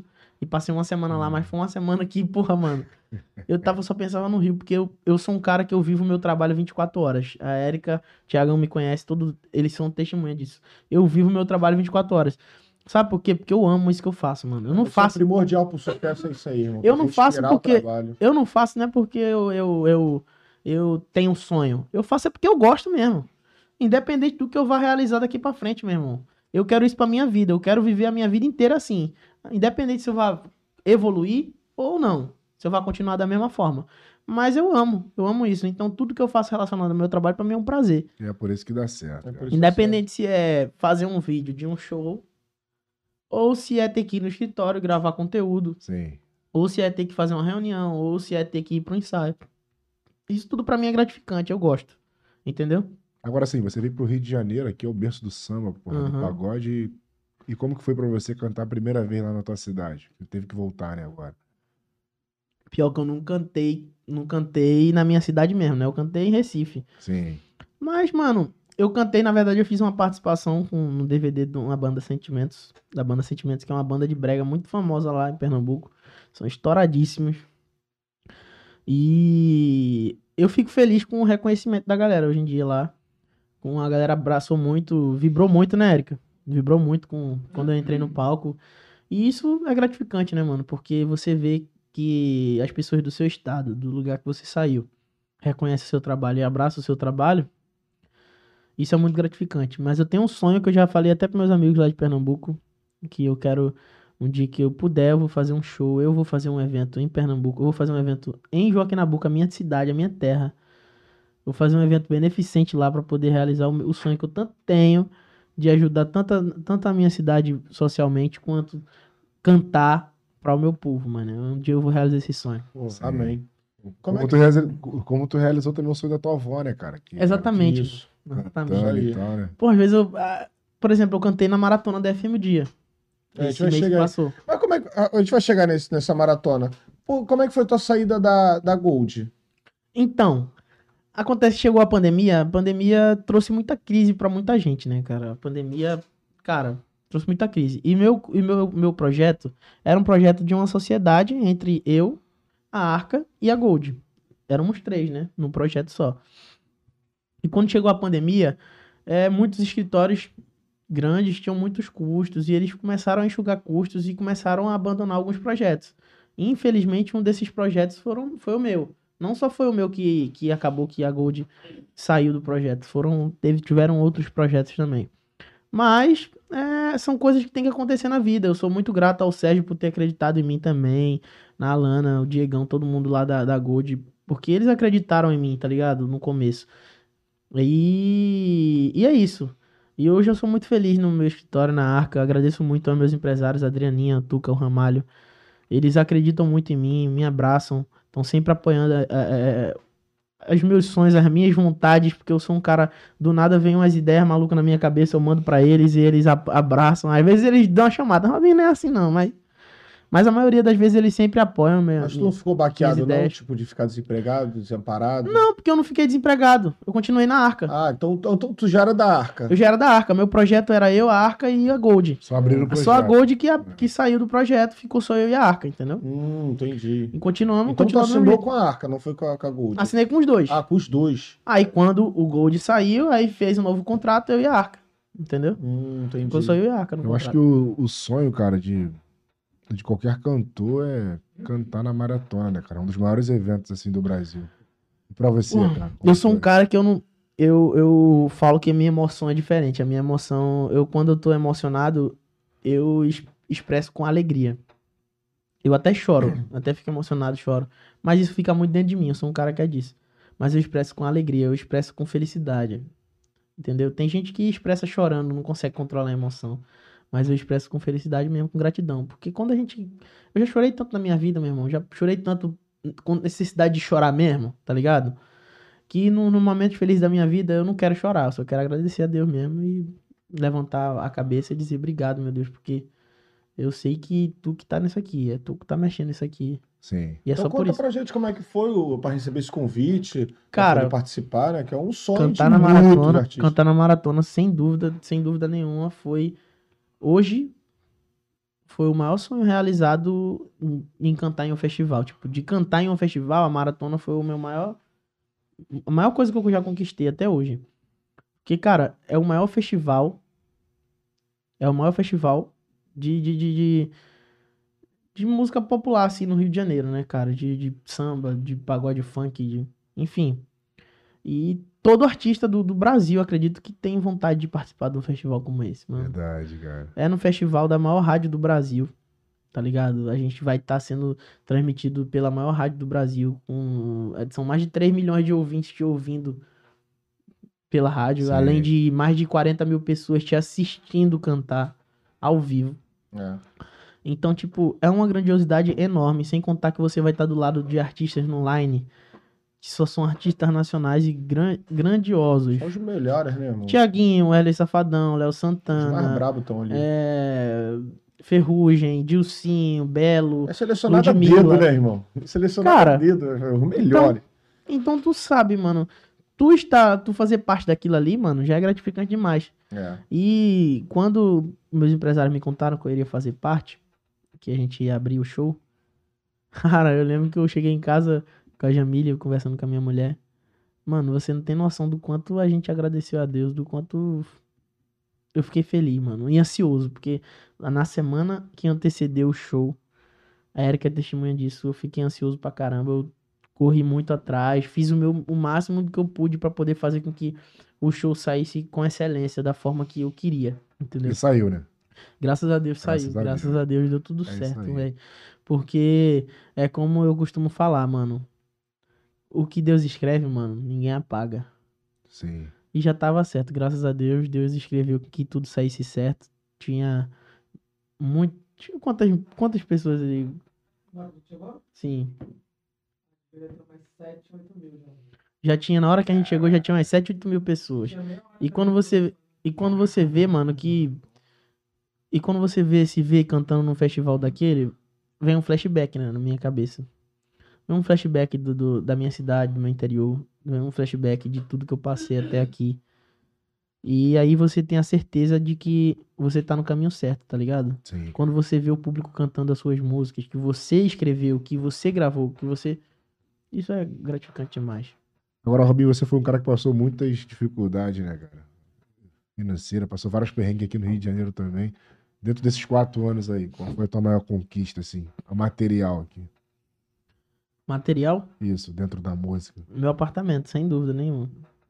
Ai, eu poder cara. comprar minha, minha casa, meu apartamento junto com minha mulher.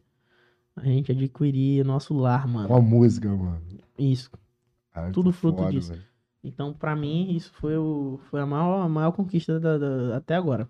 E qual é o teu próximo objetivo financeiro? Meu próximo objetivo. Cara, eu não sou um cara que eu tenho um objetivo financeiro, não, acredita? Eu sou um cara que eu tenho um objetivo profissional. Trabalho. Eu quero que o meu trabalho alcance tal meta. E o dinheiro é consequência do alcance do trabalho. Não, sim, é óbvio. Então, tipo, eu não sou um cara que eu coloco meta financeira na minha vida, tá ligado? Eu coloco alcance do trabalho. Se eu conseguir que o meu trabalho chegue até aqui, eu vou estar bem pra caralho, que eu tenho certeza disso. Entendeu? Então, tipo, mas aí eu tenho os sonhos, tenho os desejos, né? É, meu, o, o sonho que eu quero realizar mesmo, um sonho que eu quero realizar mesmo é poder ter condições de poder comprar uma casa pra minha mãe. Essa é a minha próxima meta, é poder dar à minha mãe aquilo que eu sempre sonhei, que é a casa que eu quero ver ela. Bem, Ah, Mas tá eu, mas eu tô próximo, tá falando da casa, eu tô falando da casa dos sonhos dela mesmo. É a casa que ela vai dizer, eu quero isso, eu quero isso, eu quero isso. É isso, né? Chegar e comprar uma Ah. casa. Eu quero que ela escolha a casa. Isso é o sonho que eu tenho. Já tá Então, eu- a minha próxima meta é essa aí. Tá aí. Um cara daqui que tu nunca cantou assim, que tu tem a vontade de cantar, mano. Cara daqui Junto, do Rio. tipo, fazer um feat, né? Do Rio ou tanto faz? Do Do pagode? Rio, não, tanto faz. Opinião. Tiaguinho. Tiaguinho, mano. Tiaguinho, É pô? Tiaguinho. Inclusive a gente se encontrou na maratona, mano. Isso. Mano, toda vez que eu me encontro com ele, eu me emociono. Mas como eu falei pra vocês, eu, eu me emociono, não é que eu não chore. Teve uma vez que eu quase chorei, né, Erika? Na, na FM o Dia, eu me encontrei com ele na FM o Dia. Na época da, da pandemia mesmo. Pá, lá no começo, mano, me encontrei com ele na pandemia, eu quase chorei, mas eu segurei a emoção. Mas tu contou pra ele, mano, as paradas? Quando foi agora na FM na, na maratona, eu contei, mano. Você é minha inspiração. Eu sou canto pagode hoje por sua causa. Ele ficou feliz pra caramba. Me abraçou. Inclusive, a gente. Ele até olhou pra, pra mim e fez. Em breve a gente vai gravar alguma coisa junto. Pô, me arrepiei todo. Isso é legal. Cara, olha aí, tá aí, ó. Falei, vamos gravar sim, pô. Vamos gravar um negócio Aí junto. tu chora, chora. né? Não, falei pra ele. Aí eu olhei pra ele e falei, vamos, vamos gravar um negócio junto, pô. Vamos gravar, pô. Aí ele, claro, pode ter certeza, pô. Sucesso aí pra você, que Deus te abençoe. Isso pra mim, pô. Porque todo mundo que me conhece sabe que o Thiaguinho é, é meu. Sim. Foi, foi a minha primeira referência, né? na- no Referência. pagode. Mas eu tenho muitos ídolos, mano, no, pagode. Eu sou fã de, fã de muita gente. E sou grato a muita gente também. Muita gente me ajudou. Entendeu? Não só foi o Suel e o Ferrugem que me ajudou, tá ligado? Teve um mozinho que se não fosse ele que me chamasse pra cantar naquela hora, eu não. Hoje eu não, tá ligado? O Alexandre. Porra. Alexandre Não, eu tô falando dos é- ah, artistas. artista, né? Os artistas. Lá atrás. Porra, mas lá atrás, mano, o Alexandre, Porra, o Alexandre, o Marquinhos, A o Mazala. parceiro. Porra, muita gente me É, deu pô. oportunidade, cara. Muita gente me botou aqui, ó. e fez, vamos aqui, tu tá comigo, tá ligado? Uma história maneira. Muita tua. gente, muita Pô, gente. muito maneiro mesmo. Tu Agora tu tinha falado em Suel. off, mano, sobre o bagulho do Ferrugem, mano. Show. Tinha te dado uma força também e tal. Tu tinha comentado com a gente em off, tipo, pô, esse cara, porra, me ajudou muito. Não, me ajudou justamente nisso, em relação a, a- participar comigo live, na da música, live, da, sim, na sim. live, na minha carreira. Ter gravado comigo a minha música. E tu nem falou da live, como é que ficou a live? Bombou? Pô, a live bombou, mano, pra caralho. até hoje. Quanto até bateu hoje. a primeira live? A primeira live bateu, no total, 10 mil. Ao vivo? Ao não, vivo? não. Bateu mais, bateu uns 20 mil. No ao vivo? No total, no total. Não, ao vivo não. Ao vivo, ao vivo ficou quase 300 pessoas. Foi Simultâneo. depois que foi bater. Depois bateu ao 20. vivo bateu mais. A da rádio ao vivo bateu 15 mil simultâneo. A do que tava Ferrugem. É. Ah, então- Aí, tipo, no total bateu um milhão e pouco, dois milhões. Pô, É, bom. no total. Hoje Hoje já deve estar no, no- no monte, não sei nem contar, deve ter Nem passado dos 10 já. Ah, com certeza. Deu pô. quantas horas? Foi- Não, mas só que tá, tá separado. A rádio fez uns cortezinhos. Botou. O corte com ferrugem tem tipo 10 milhões. Aí Tipo, aí o corte com sou suel o tem tipo de, Quando é música, eu gosto de ver completo, que não fica toda hora dando. Exatamente. Vai ver show completo. Inclusive, vou dar um spoiler aqui pros fãs, que eu vou gravar um negócio pro YouTube futuramente. Não vou falar mesmo, tô nem aí pra porra não. Érica fica bolada. É no futuro, só não tô falando quando. Tem, tem, tá vindo aí no futuro próximo? Um projeto que eu tô gravando, um projeto que nós vamos gravar, que é Ensaio do Robinho. É um projeto que eu vou gravar o meu ensaio, tipo, um ensaio, um negócio organizado. E vou botar no YouTube pra galera ver o meu show. Vai ser o meu show completo. Mas vai ser tipo uma live, não. Vai ser de Não, vai tarde, ser, tipo vai ser, vai ser postado. Tipo, não, vai ser tipo show mesmo. Ah, sim. Tipo show que você abre lá e vê um show de alguém. Vai ser tipo meu show. completo, né? Só que vai ser todo mundo no estúdio sentadinho, cantando e tudo certo. Pô, vai ficar legal. Porque, É. pô, às vezes quer ouvir um, um show. Aí você e vai poder Eu curtir meu show todo. É. Eu vou dividir, eu vou dividir duas, três partes. Vou gravar tipo show de duas horas, vou dividir duas, três partes de 40 minutos. Bloco um, dois, três. Pô, fica maneiro. A galera vai poder curtir, entendeu? Isso no teu canal. Porque né? muita gente me cobra. Ah, Robinho, pô, eu quero ouvir as tuas músicas. Eu tenho que abrir tua live pra assistir você, can- você cantando e pá. E, tipo, muita gente me cobra, fala, pô, eu tô te ouvindo ao vivo na pagodeira da FM Dia. Só que eu falo, aí fala, pô, tu tinha que ter uma parada dessa no teu canal.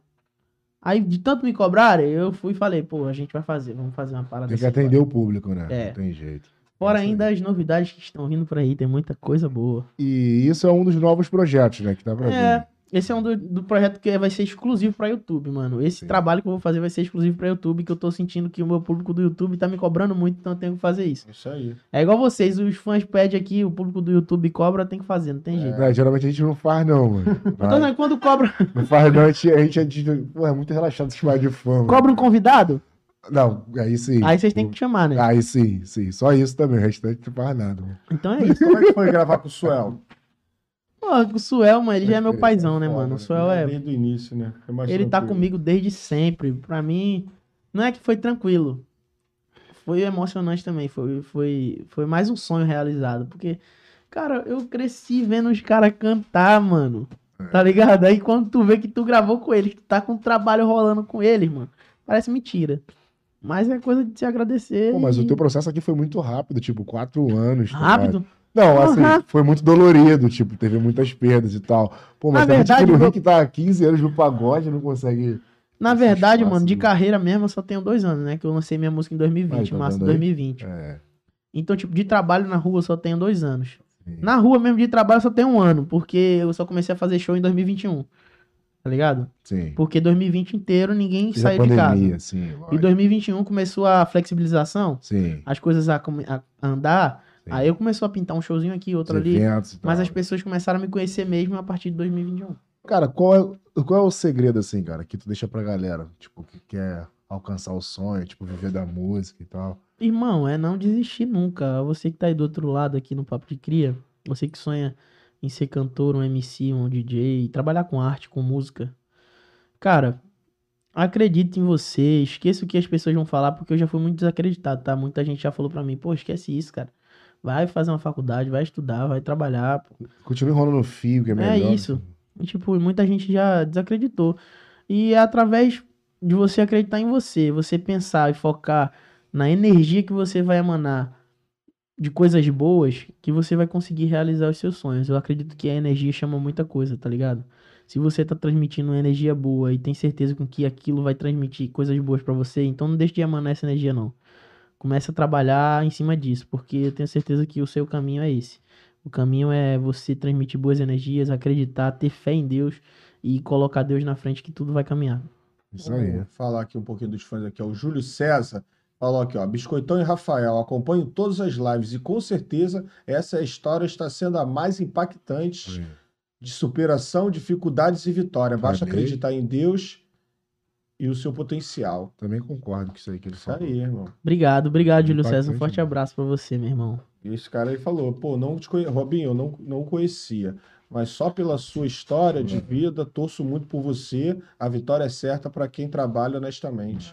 Isso aí. Amém, irmão. obrigado. Fico muito feliz e grato, meu Já irmão. pode seguir ele lá, já que não É, conhecia, já conhece chega- agora. Arroba Cantor Robinho. Arroba Cantor. Robinho, segue ele lá, Aí eu, eu tava querendo porra, desistir disso aqui, agora eu vou desistir mais não, mano. Tá, Não, não tá, desiste não. eu- Tá mais fácil, viu? Tu passou mal perrengue, mano. Agora, sério. Camila mesmo. Lima, também acho. Eu acho ele parecido com o Ferrugem. Parece um De repente foi por isso que ele falou, Sim, pô.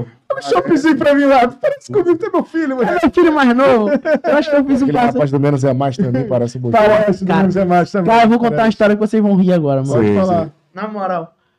Meu irmão, esse foi quando é sábado. Sábado, sexta-feira que digo. Sexta-feira eu fui fazer um show, aí a gente para ali na saída 7 pra Sim, poder. sim. É o ponto de encontro, né? Na saída 7. Aí eu fui comer um churrasquinho. Aí foi eu e minha banda, todo, todo mundo lá sentado. Daqui a pouco eu começo a ver um, um cara, um rapaz começou a chegar do lado. Meu irmão, ele foi do lado umas 20 vezes. Ele parava, olhava assim pra mim. Ele tava no banheiro. Aí não, então, parava, olhava assim, aí entrava no banheiro, aí saía e olhava de novo, ficava olhando pra minha cara. E eu, Érica, esse cara tá me, tá me confundindo com alguém. Eu tá. Ele tá bolado comigo. Érica fez, tá não, pô. Tá, tá só vindo no banheiro mesmo. Tá fazendo alguma coisa aí. Eu falei, relaxa, mano. Tu vai ver se não é. Aí daqui a pouco ele vinha de novo. vi- Mano, eu juro a você, ele veio umas 20 vezes, não veio, Érica? Que isso. Umas 20 vezes. Veio, voltou, veio, voltou, veio, voltou. Aí teve uma hora que ele criou coragem e fez. Ô, ô, ô, ô, rapaz. Você é o menino do menos é mais, né? Ai, gente falando, velho, parece mesmo. Aí eu fiz. Sou não. Aí os moleques da banda começaram a zoar. É ele mesmo, é ele. É ele. Porra, pra que ele? Tira uma foto comigo aqui? Na moral, Que eu isso, tirei. É ele. Aí eu tirei a foto com ele. Aí os moleques. Porra, marca ele lá, pô. É o Duzão. Do menos é mais. Menos é mais. Aí eu, caralho, mano. Essa linha aqui também, cara, parece muito. Pior que eu, eu botei essa minha linha que tá antes. Tá Sim. muito antes do Duzão fazer. Ele É sabe mesmo? disso, ele é meu parceiro. Faz a dancinha dele aí, vê se sabe fazer pelo menos a dancinha sei, dele. mano. Pô, o Duzão tem 2 metros de altura, né, mano? É, tem ele, é 1,72m. ele é muito grande, muito maior. altão, né? eu. Meu irmão, eu tenho 1,72m, 73 no máximo. Eu sou pequeno. Duzão é 2 metros e porrada É. de altura. Ele é grande. Duzão não entra, não. Du- Meu irmão, esse teto é baixo pra ele. Ele não passa daquela Se ele levantar a mão, ele encosta no teto. Gosta, filho. não gosta? Encosta mole. É. Ele troca essa lâmpada aqui desse shot, desse, desse shotzinho rapidinho O aqui. blusão que ele usa, cabelo tudo dentro. Muito grande, moleque. Grandão mesmo. Não, o. Duzão é grandão, mano. É, É, grande, alto pra caramba. É isso aí. Pô, esse moleque foi um, um talento que estourou na Fenômeno, pandemia, né, Os mano? dois, né? Tanto ele quanto o de propósito, né? Foram, foram. Estouraram na pandemia, né? Foi, mano, através daquele churrasquinho lá, né? Churrasquinho menos é Churrasquinho mais, menos é é mais, mais. explodiu. Os caras. Os E, caras tipo, e, tipo, cantando música de, de outros artistas, mano. saíram lambendo tudo. Cantando música de, de outros artistas. Sucessos do é. pagode. Então, né? eles Sucesso. pegavam músicas antigas, Ah. botou em outro formato, no formato dele, na voz deles, que o bagulho explodiu. A grande verdade é que sempre existiu isso, sempre existiu esse formato de você botar pagode, pra- de você botar essas paradas no YouTube. Por exemplo, Thiago Soares mesmo foi um deles que botou, a lá, eh, botou o vídeo dele no Samba da Feira cantando, bem antes da pandemia, bem antes do Menos é Mais, e o bagulho deu bom, É. tá ligado? Acontece que o Menos é Mais pegou um público, eu, eu acredito que ele pegou um público extra pagode. Além do, pago, além do público pagodeiro, eles conseguiram alcançar um público extra pagode, que é o público lá de, de Brasília, de Goiás, entendeu? Que é de onde eles Eles vieram. são de Brasília. E os por dois eles, são menos é mais os de dois. propósito, de por propósito, eles tá? serem, é, é, de propósito menos é mais, por eles serem de lá, é, meio que a galera de lá abraçou mais o pagode, entendeu? Fez, mano, às vezes podia ter, exi- existir até alguém que não gostasse de pagode, mas dizer, não, os moleques são daqui, eu vou ouvir. Começou a ouvir, passou a gostar, e passou a repetir. E eu, acredito, eu costumo falar que, tipo, o pagode não tá maior do que tá, porque o público dos outros segmentos não abraçam o pagode. Por exemplo, o Diferente samba, do público o samba, pagodeiro. O público samba pagodeiro abraça. O samba. Abraço pagode. Particularmente, eu acredito que sim. Eu acredito que sim. Eu acho que, que o que não abraça o pagode é, tipo, é- são outros segmentos diferentes. de- por exemplo, Outro o gênero. forró, musical. outro gênero. O forró, o. O Sertanejo. o sertanejo, o trap, tá ligado? Não, Que eu é não tô falando. ligado- é eu não tô falando do segmento, eu tô falando do público, tá ligado? O Uhum. público em si. Nem, não, é todo, não é todo o público que gosta de hip hop e trap que escuta funk. Não é todo mundo que gosta. Sim, verdade. Que escuta, que escuta pagode, que digo. E não é todo. Já o pagodeiro é muito eclético, escuta de tudo. Eu Cara, falo isso por mim, pô. Então, e agora eu já discordo, já discordo com, de tudo do trap. Porque o trap tá ligado ao funk e o funk é ligado ao pagode. Muita Mas, coisa. mas eu conheço muita gente que escuta trap, mas não escuta pagode. É, só se for os bem raiz mesmo. Se for os caras que veio do funk, que tá Não, curtindo não, o trap, funk- Por isso, acho- por isso que eu não citei nem o funk, nem o pagode. Nem o funk e sim, o pagode. não. Por quê? Porque eu acredito que o funkeiro, ele escuta pagode. Porque o funk é raiz do Rio de Janeiro, mano. Sim, em São sim, Paulo. Sim, É Foi São pagou Paulo e Rio. Funk. São Paulo e Rio, e São na Paulo e Rio. Tem, pagou funk, É, né? E São Paulo e Rio é pagode e funk, pô, tá ligado? Só que o que eu, o que eu tô falando, o público do sertanejo, por exemplo, o público do forró, Sim. não é são todos eles que, que escutam pagode, que, É que tem paciência com pagode. Eu falo isso com, com prioridade porque eu vim do, do interior do, E do lá não tinha Pernambuco. pagode. Tipo. E lá é só forró, pô. Só brega, só isso que tu sertanejo. veio tentar a vida aqui. Tipo. Entendeu? É. A galera, a galera escuta, mas a galera não conhece as músicas, não dá valor. Exemplo, Passaram lá- a conhecer agora. Lá em Goiânia, não toca pagode. Tipo. Toca menos é mais. É Não como, toca pagode, mas toca menos é mais. em relação... Como pode? Porque os caras são queridos. Os caras, tipo, os caras né? conseguiram. Raiz, né? Exatamente por isso. Porque os- é o que eu falei. Os caras atingiram exatamente esse público. Entendeu? Os caras conseguiram agradar o público que a gente que, que, que no caso, os pagodeiros que estão tentando com músicas autorais, não conseguiram. Mas qual foi o segredo? Eu acho que não é segredo, eu acho que é tipo a junção de tudo. O Duzão tem uma voz muito radiofônica, a voz incrível. Eu falo isso porque eu sou muito fã da voz dele. Eu, eu amo ouvir pagode na voz do Duzão. É voz de. Mano, é foda. Vou dar vontade de você aqui, ó. O moleque tem um balanço gostoso, tá ligado? É tipo uma junção de muitas coisas, mano. Isso tudo conta. É Deus, é trabalho, é o trabalho que os Talento. moleques estão fazendo ali na correria pra caramba, é o talento, tá ligado? É tudo. Foi acha que a tudo junto, pandemia juntou. ajudou muito ele também? Eu acho que sim. Ajudou e atrapalhou ao mesmo tempo. Porque eu acho que ajudou porque deixou a galera muito ligada na internet nesse Em período. casa, em E casa, por a galera tá muito ligada na internet, eles fizeram um trabalho muito excelente de digital, de internet, e conseguiram atingir o público certo. Eu Porém, que- atrapalhou por quê? Porque os caras não pôde sair pra, pra fazer Ah, show, tá show, ligado? é. Exemplo, Então, tipo, acaba atrapalhando. Se eles tivessem saído 2020 inteiro trabalhando, seria muito melhor. Não que. Até porque hoje também tá saindo, eles estão fazendo muito sucesso no Brasil inteiro, os caras são fenômenos. é. Mas ajudou e atrapalhou nessa É questão. a também. mesma coisa que aconteceu com o Barão da Pisadinha, pô. Sim, Barões da Pisadinha também foi outro fenômeno. Estourou Também foi também. Barões da Pisadinha, o Thierry. Exatamente. É, o ruim é que ele não tá fazendo show, mas porém tá ganhando dinheiro pra caramba, porque a plataforma tá sendo acessada igual com a velocidade Exatamente, pô. e a imagem dele sendo divulgada, mas quando acabou Perde também, aqui, mas ganha show. aqui. Mas agora É. esquece, os caras estão lambendo tudo. É, isso aí, tá certo. Agora, Só tipo, esse- esse lance que tu teve que viver, tipo, de cantar lá no samba da feira, barzinhos e tal. Tipo, hoje a galera que tá chegando no pagode já não faz mais isso, trabalha mais a, a parte digital. Os caras quase não cantam em eventos pequenos, tá ligado?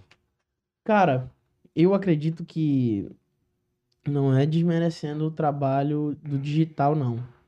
Eu acredito muito no trabalho digital. A gente, o pagodeiro tem que sim trabalhar no digital, mas eu acredito que o segmento do pagode é um segmento atrasado pro digital.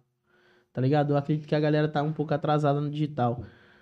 Não só os pagodeiros, mas o público também. Você pode ver, eu, eu sinto que a- o maior público do pagode hoje tá no rádio você dá pra perceber a- a- a diferença de um trabalho quando ele é só lançado no digital. É muito bom. Não tenho nada. Eu acho que tem que andar tudo em conjunto. Eu acho que você só. Você que é do pagode, lançar só digital e não fazer trabalho em rádio, acaba que eu acho que não anda. Tá ligado? Porque a questão do menos é mais de propósito é um em mil, mano. Um em um milhão. Não é todo mundo que vai dar essa sorte, tá É. ligado?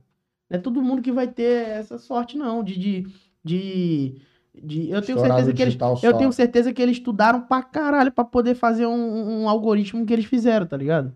Pra atingir o algoritmo que eles conseguiram, que é. Que é. Eu não tenho dúvida que eles estudaram muito, velho. Investiram naquilo ali. Estudaram muito, Tráfego, estudaram muito pra tudo. investir naquilo, no tráfego, no, na- acertar aquele algoritmo ali, tá ligado? Isso é mérito total deles. Porque, é como eu falei, é o trabalho, é o talento, tá entendendo? Tudo é um conjunto. Sim. É Deus. E os caras tiveram isso. E não é todo mundo que vai ter essa sorte, não. Que vai Assim, ter essa oportunidade, O não. teu lance foi muito natural, entendeu? Tu viveu a parada que todo pagodeiro viveu ali praticamente. É, ex- Tu exatamente. foi visto mesmo na rua, entendeu? Viram teu talento de perto. Cara, velho, hoje em dia, Hoje em dia eu acredito que o pagodeiro tem que fazer os dois. Tem que ir digital, tem que ir pro digital, mas também não pode esquecer o rádio. Porque o rádio pro- pro pagode é essencial. O pagode, mano, tem gente que fala, não, que o rádio não, o negócio é digital. Não, mano. Particularmente falando pro pagode, esquece. Você Sim. vai trabalhar o digital, mas trabalha também a rádio, porque o público da favela, da comunidade, que escuta tuas músicas, nem todos eles têm condições de pagar um Spotify de 30 e poucos reais, tá ligado? Todo mês. Mas tem condição de ouvir o rádio, pô, que é de graça. Basta você ter lá e sintonizar no, na Tiver frequência que ele energia, quiser. né? Entendeu? Então, tipo, o público, o seu público hoje é, é, é, é de acordo com aquilo que você vai, vai buscar, velho. Eu, eu, eu digo isso. Eu busco o público pagodeiro. Eu quero que. Na verdade, eu quero que todo mundo goste do meu som.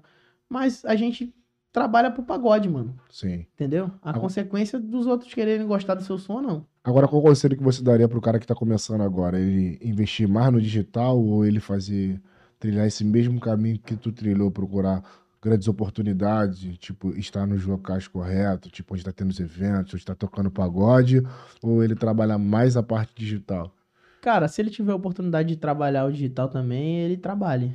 Mas. O melhor Tipo- caminho entre os dois lados. entre os dois lados, agora tu me pegou. Eu acredito que a rua é o que faz o, é o, que faz o digital andar. É o calor, mano. Sem a rua, o digital não anda. E sem o digital, nada também fica difícil de É, andar. Então, tipo, tem uma coisa complementa a outra. Entregar de corpo e alma, né, irmão? Tudo. Exatamente. Mas eu acredito que o maior sucesso de tudo é a rua, mano. Eu conheço muita gente aí que trabalha na rua pra caralho, faz show pra caralho. Tiago Soares, pô. Um exemplo. Tipo, Mas ele já é um exemplo que já tem resultado em ambas as situações. Tanto em digital, Sim. quanto em rua, quanto em rádio. Ele já é acho- um artista que. Mas acho que ele trabalhou mais na que rua, já tem-? Não, muito. O trabalho dele é rua total, mano. Tem muita gente que quer trabalho rua total, tá ligado? Ferrugem Mas hoje- rua total. Exatamente. Hoje o trabalho do, do Thiago, ele já ele já tem um trabalho excelente, com excelência tanto no digital quanto na rádio quanto na rua. Já é um artista Completo. completo. Assim, eu não sei se eu tô errado, mas eu, eu, eu tô percebendo que hoje o cara já quer começar ali no, no digital, ele não quer passar por pegar um violão, to- tocar num bar como o Dinei fazia, o Ferrugem, o Dilcim fazia, como tu fez, entendeu? É porque vai muito do trabalho. Às vezes você é um artista que é. Às vezes você é um artista que tem um investidor muito grande por trás, pô. Aí você vai passar por uma coisa que você não tem necessidade, se você tem quem vai botar dinheiro pra você. Ah, então é, Pra é fazer? uma questão financeira passar por isso. Exatamente, é uma questão de oportunidade. Se um exemplo, um exemplo, você é um, é um empresário, você me viu cantar. Você tem muito dinheiro, ou você tem uma empresa que tem muito dinheiro, entendeu? Que faz investimento artístico, e você acreditou no artista. Você vai pegar o artista aqui, agora vai gravar uma faixa com ele, vai começar a botar milhão, pá, vai começar a trabalhar a imagem dele, ele vai começar a ser conhecido. Depois, no outro ano, tu vai botar mais milhão nele, vai fazer a música dele andar, depois vai botar mais um milhão nele e explodiu. São três, quatro anos aí, botando milhão, milhão, mas depois, no mesmo ano, já volta tudo junto. Entendeu? Então, tipo, tem gente que é assim, tem gente que não precisa Agora, se, se tu começar lá de tivesse, baixo. agora, se tu tivesse como escolher naquela época, escolher, escolheria qual caminho que tu passou ou esse lado mais fácil? Eu não faria nada diferente, mano. Eu preferia esse que eu passei, sabe por quê? Porque eu aprendi muito. Eu, eu, eu, eu acho que se eu tivesse uma oportunidade de ter um cara que pegasse lá no começo, não, tu vai, vai ser aqui, ó. Eu acho que eu ia fazer muita merda, porque Não eu não certo. ia ter passado pelo que eu passei, entendeu? Eu não ia ter as, as experiências que eu, ti- que eu tenho. Graças a Deus, hoje eu, eu- as coisas que eu passei me fez abrir os olhos e, e, e meio que crescer mentalmente, crescer espiritualmente também. Então Sim. isso, isso me fez hoje ser um artista mais paciente. Sim. Agora, outra coisa que eu queria falar contigo. Pô, eu não sei, é porque eu, eu não vi você citando muito, tipo, o fundo de quintal, essa galera do samba. Pode tirar né? aqui um pouquinho. Pode, fica à A vontade. orelha já tá suando, mesmo. Soa, soa e dói, né, cara? Nem o irmão tá, tá Tipo, pingando aqui. A galera que viveu essa época do fundo de quintal, né? O, o samba de raiz e tal. Eu vi que você não citou muito, assim. Uhum. Eu não sei se lá- na tua terra, na época, você já observava esses conjuntos, esses grupos e tal. Eu passei a conhecer justamente depois do que eu passei a ouvir o pagode. Eu passei a conhecer o Fundo de Quintal, Arlindo Cruz, o Jorge Aragão, o Zeca Pagodinho. Na verdade, minto eu. O Zeca Pagodinho eu já conhecia porque minha avó escutava. Mas também eu só conhecia o Zeca. Ah, sim, sim. Antes, antes de eu passar a ouvir pagode. Aí depois de eu passar a ouvir pagode, eu passei a conhecer o Jorge Aragão, o Fundo de Quintal, o Arlindo Cruz. Tu curte samba? Curto, pô. Curto pra caramba. Tá entendendo? Isso foi uma coisa que eu fui amadurecendo dentro de mim, né? Fui passando a ouvir Sim, pagode romântico e depois eu fui conhecendo os outros lados do samba, do pagode, que é tudo a mesma vertente. Sim. É tudo uma coisa só. E eu passei a ouvir as outras coisas pra, pra sentir também. E depois que eu comecei a trabalhar com a Andec, meio que abriu esse leque. Por quê? Porque a Andec faz muito trabalho pra samba de raiz Sim. mesmo. Então eu passei a conhecer muito samba, velho. Muito Sim. samba, muito pagode antigo que eu não conhecia. Aprendeu e foi, na ouvindo, prática e foi mesmo. ouvindo lá naquela, naqueles trabalhos que eu tava fazendo que eu aprendi. Na prática, samba. tipo. Inclusive, hoje eu até. de- é, o, Alan Lima e o Suel até zoam comigo, me, chama, me fala que eu conheço tudo. Todo, todas as músicas. Ah, é Porque a gente vai bom. no pagode e eu sabia sei, tá ligado? Aí fica zoando direto. Mas é por isso mesmo, é mais, foi mais por essa coisa que eu passei, tá ligado? Por isso que eu falei que se eu tipo, pudesse escolher, eu, eu escolheria passar por tudo, porque eu aprendi muita coisa. Valeu a pena. esse Isso. caminho, né? E isso, isso me fez amadurecer muito, tá Que ligado? bom, mano. Que bom mesmo. Agora, entre esses novos projetos que você tinha dito da, desse projeto lá do teu canal lá do YouTube, qual seriam os outros novos projetos que estão por vir aí? Cara, tem, tem muita coisa por vir. Né, é, é, falando por 2022 mesmo, Sim. nesse, neste segundo semestre de 2022, a gente tá preparando um novo EP. Nós iríamos gravar um audiovisual, pra ser sincero, mas aí eu preferi dar uma segurada, a gente preferiu dar uma segurada, esperar um momento melhor e, eu, e veio a ideia de gravar o EP. Sim. E a gente vai fazer um negócio bacana. Eu quero vir com um pagode gostoso pra galera São ouvir. seis, sete faixas ali, né? Tipo, Não, acho que não chega a ser isso, não. Acho que eu vou gravar umas cinco só. cinco faixas. É, umas Já cinco. tá quantas músicas tuas já gravadas? Gravadas, acho que tem umas 10, né? Eu gravei três em 2020. Aí lancei três em 2020, que foi Coração Carente Compatível Frase do Dia, que foram as três que praticamente eu amo, porém a gente não conseguiu trabalhar justamente por causa da pandemia. Aí eu não vou esquecê-la, que foi a música que eu gravei com Ferrugem, começo, Sim, vai bater. começo de 2000, sim, começo de 2021, em seguida veio o Masterchef, que também graças a Deus andou muito bem. Masterchef. É, Depois veio o grupo da família já, né? Não, depois veio o EP. Veio o EP, que nós trabalhamos o EP na hora H, que é o nome- o que intitula a música. Veio com as quatro, cinco faixas. E o- a última música que eu trabalhei foi Grupo da Família, com participação do Pichote. Antes dessa que eu lancei, lancei aí com o Suel, Sim. que é Adeus. Agora esse ano, mano, o que que teu público pode esperar de você aí, cara? Cara, o que o público pode esperar de mim é um, é um pagodeiro romântico mesmo. Que eu- a galera sabe que eu gosto de falar de amor mesmo. Pegar no coração. Eu gosto de falar de amor, gosto de cantar música apaixonar. romântica, gosto, de, de- gosto disso. É um pagodeiro que vai trazer música romântica pra galera ouvir em casa, chorar, mas também é aquele pagodeiro que, que a galera vai querer ouvir no churrasco também, tá ligado? Sim. Que vai ter aquele balanço, aquele pagode gostoso, que é romântico, porém vai, vai ser maneiro de você botar no Animado, churrasco né? pra comer um churrasco, tomar uma cerveja num domingo. Ritmo alegre, né? De domingo. É, exatamente, é isso que eu quero que eu, eu- é isso que eu busco para o meu trabalho esse ano. Eu espero que a galera curta muito, né? O que tem por vir aí. Robin, muito obrigado aí, cara. Ó, A tua história foi um aprendizado aqui pra gente, mano. Pô, irmão, eu que agradeço, tá maluco. Emocionante, né, cara? Acima Desejo de todo o sucesso do mundo pra você e E, Pô, irmão. e Vai. comoveu aí a galera aí. Acho que os cortes Comoveu, vão ser comoveu. Motivacionais e emocionantes. Porra, man. E olha que vocês queriam me botar na polêmica, né? Eu fiz vocês chorarem. Não, a, tua, a tua história meio que tirou essa parada nossa aqui, deu uma comovida e não- tal. Não, é- O Jonathan Cabral tá aqui na, na live aqui, falou: meu irmão e amigo, esse é da minha cidade, É. Joaquim Nabuco. abraço pra ele. Alô, Jonathan, tamo junto. Eu, ele falou que te conhece, falou que é teu irmão. Sabe, não é Deve ser. Então, tá Lembrando aí. assim, por nome, conheço tanto o Jonathan. É, Jonathan, é, Jonathan Cabral. Agora vem cá, tu quer deixar um abraço pra alguém aí, cara? Pô, quero deixar um beijo especial pra minha esposa, pra minha mãe, pra minha Maneiro. tia que deve estar assistindo aí também. Manhã tá vendo aí? Deixa eu ver aqui. Eu vou ver, vou ver, vou ver quem tá online aqui, porque é pra mandar um beijo pra todo mundo. Manda assim, irmão. Que é pra não perder, né? Com certeza. Então, o primeiro pedido aqui, vou pedir para você finalizar com uma capelinha aí do Sim, mandar um beijo, compatível. mandar um beijo pro Telzinho, cara. Dá um beijo pro Telzinho, que é meu fã número um. Esse ele moleque. é- Telzinho? Ah, sim. É, tá aqui então, Ele é uma, Robinho. cri- ele é uma criança de. quer que você cante incompatível. Eu vou Ah, ele é ele. criança. Ele, ele, ele, é, ele é meu fã número um. Ele conhece todas as minhas músicas. Ele tem o quê? Três anos? Quatro anos? Que é isso, mano? É, pô, ele sabe cantar todas as minhas músicas. Vou te mostrar o vídeo dele aqui. Que lindo, cara. Mostra aí, Érica.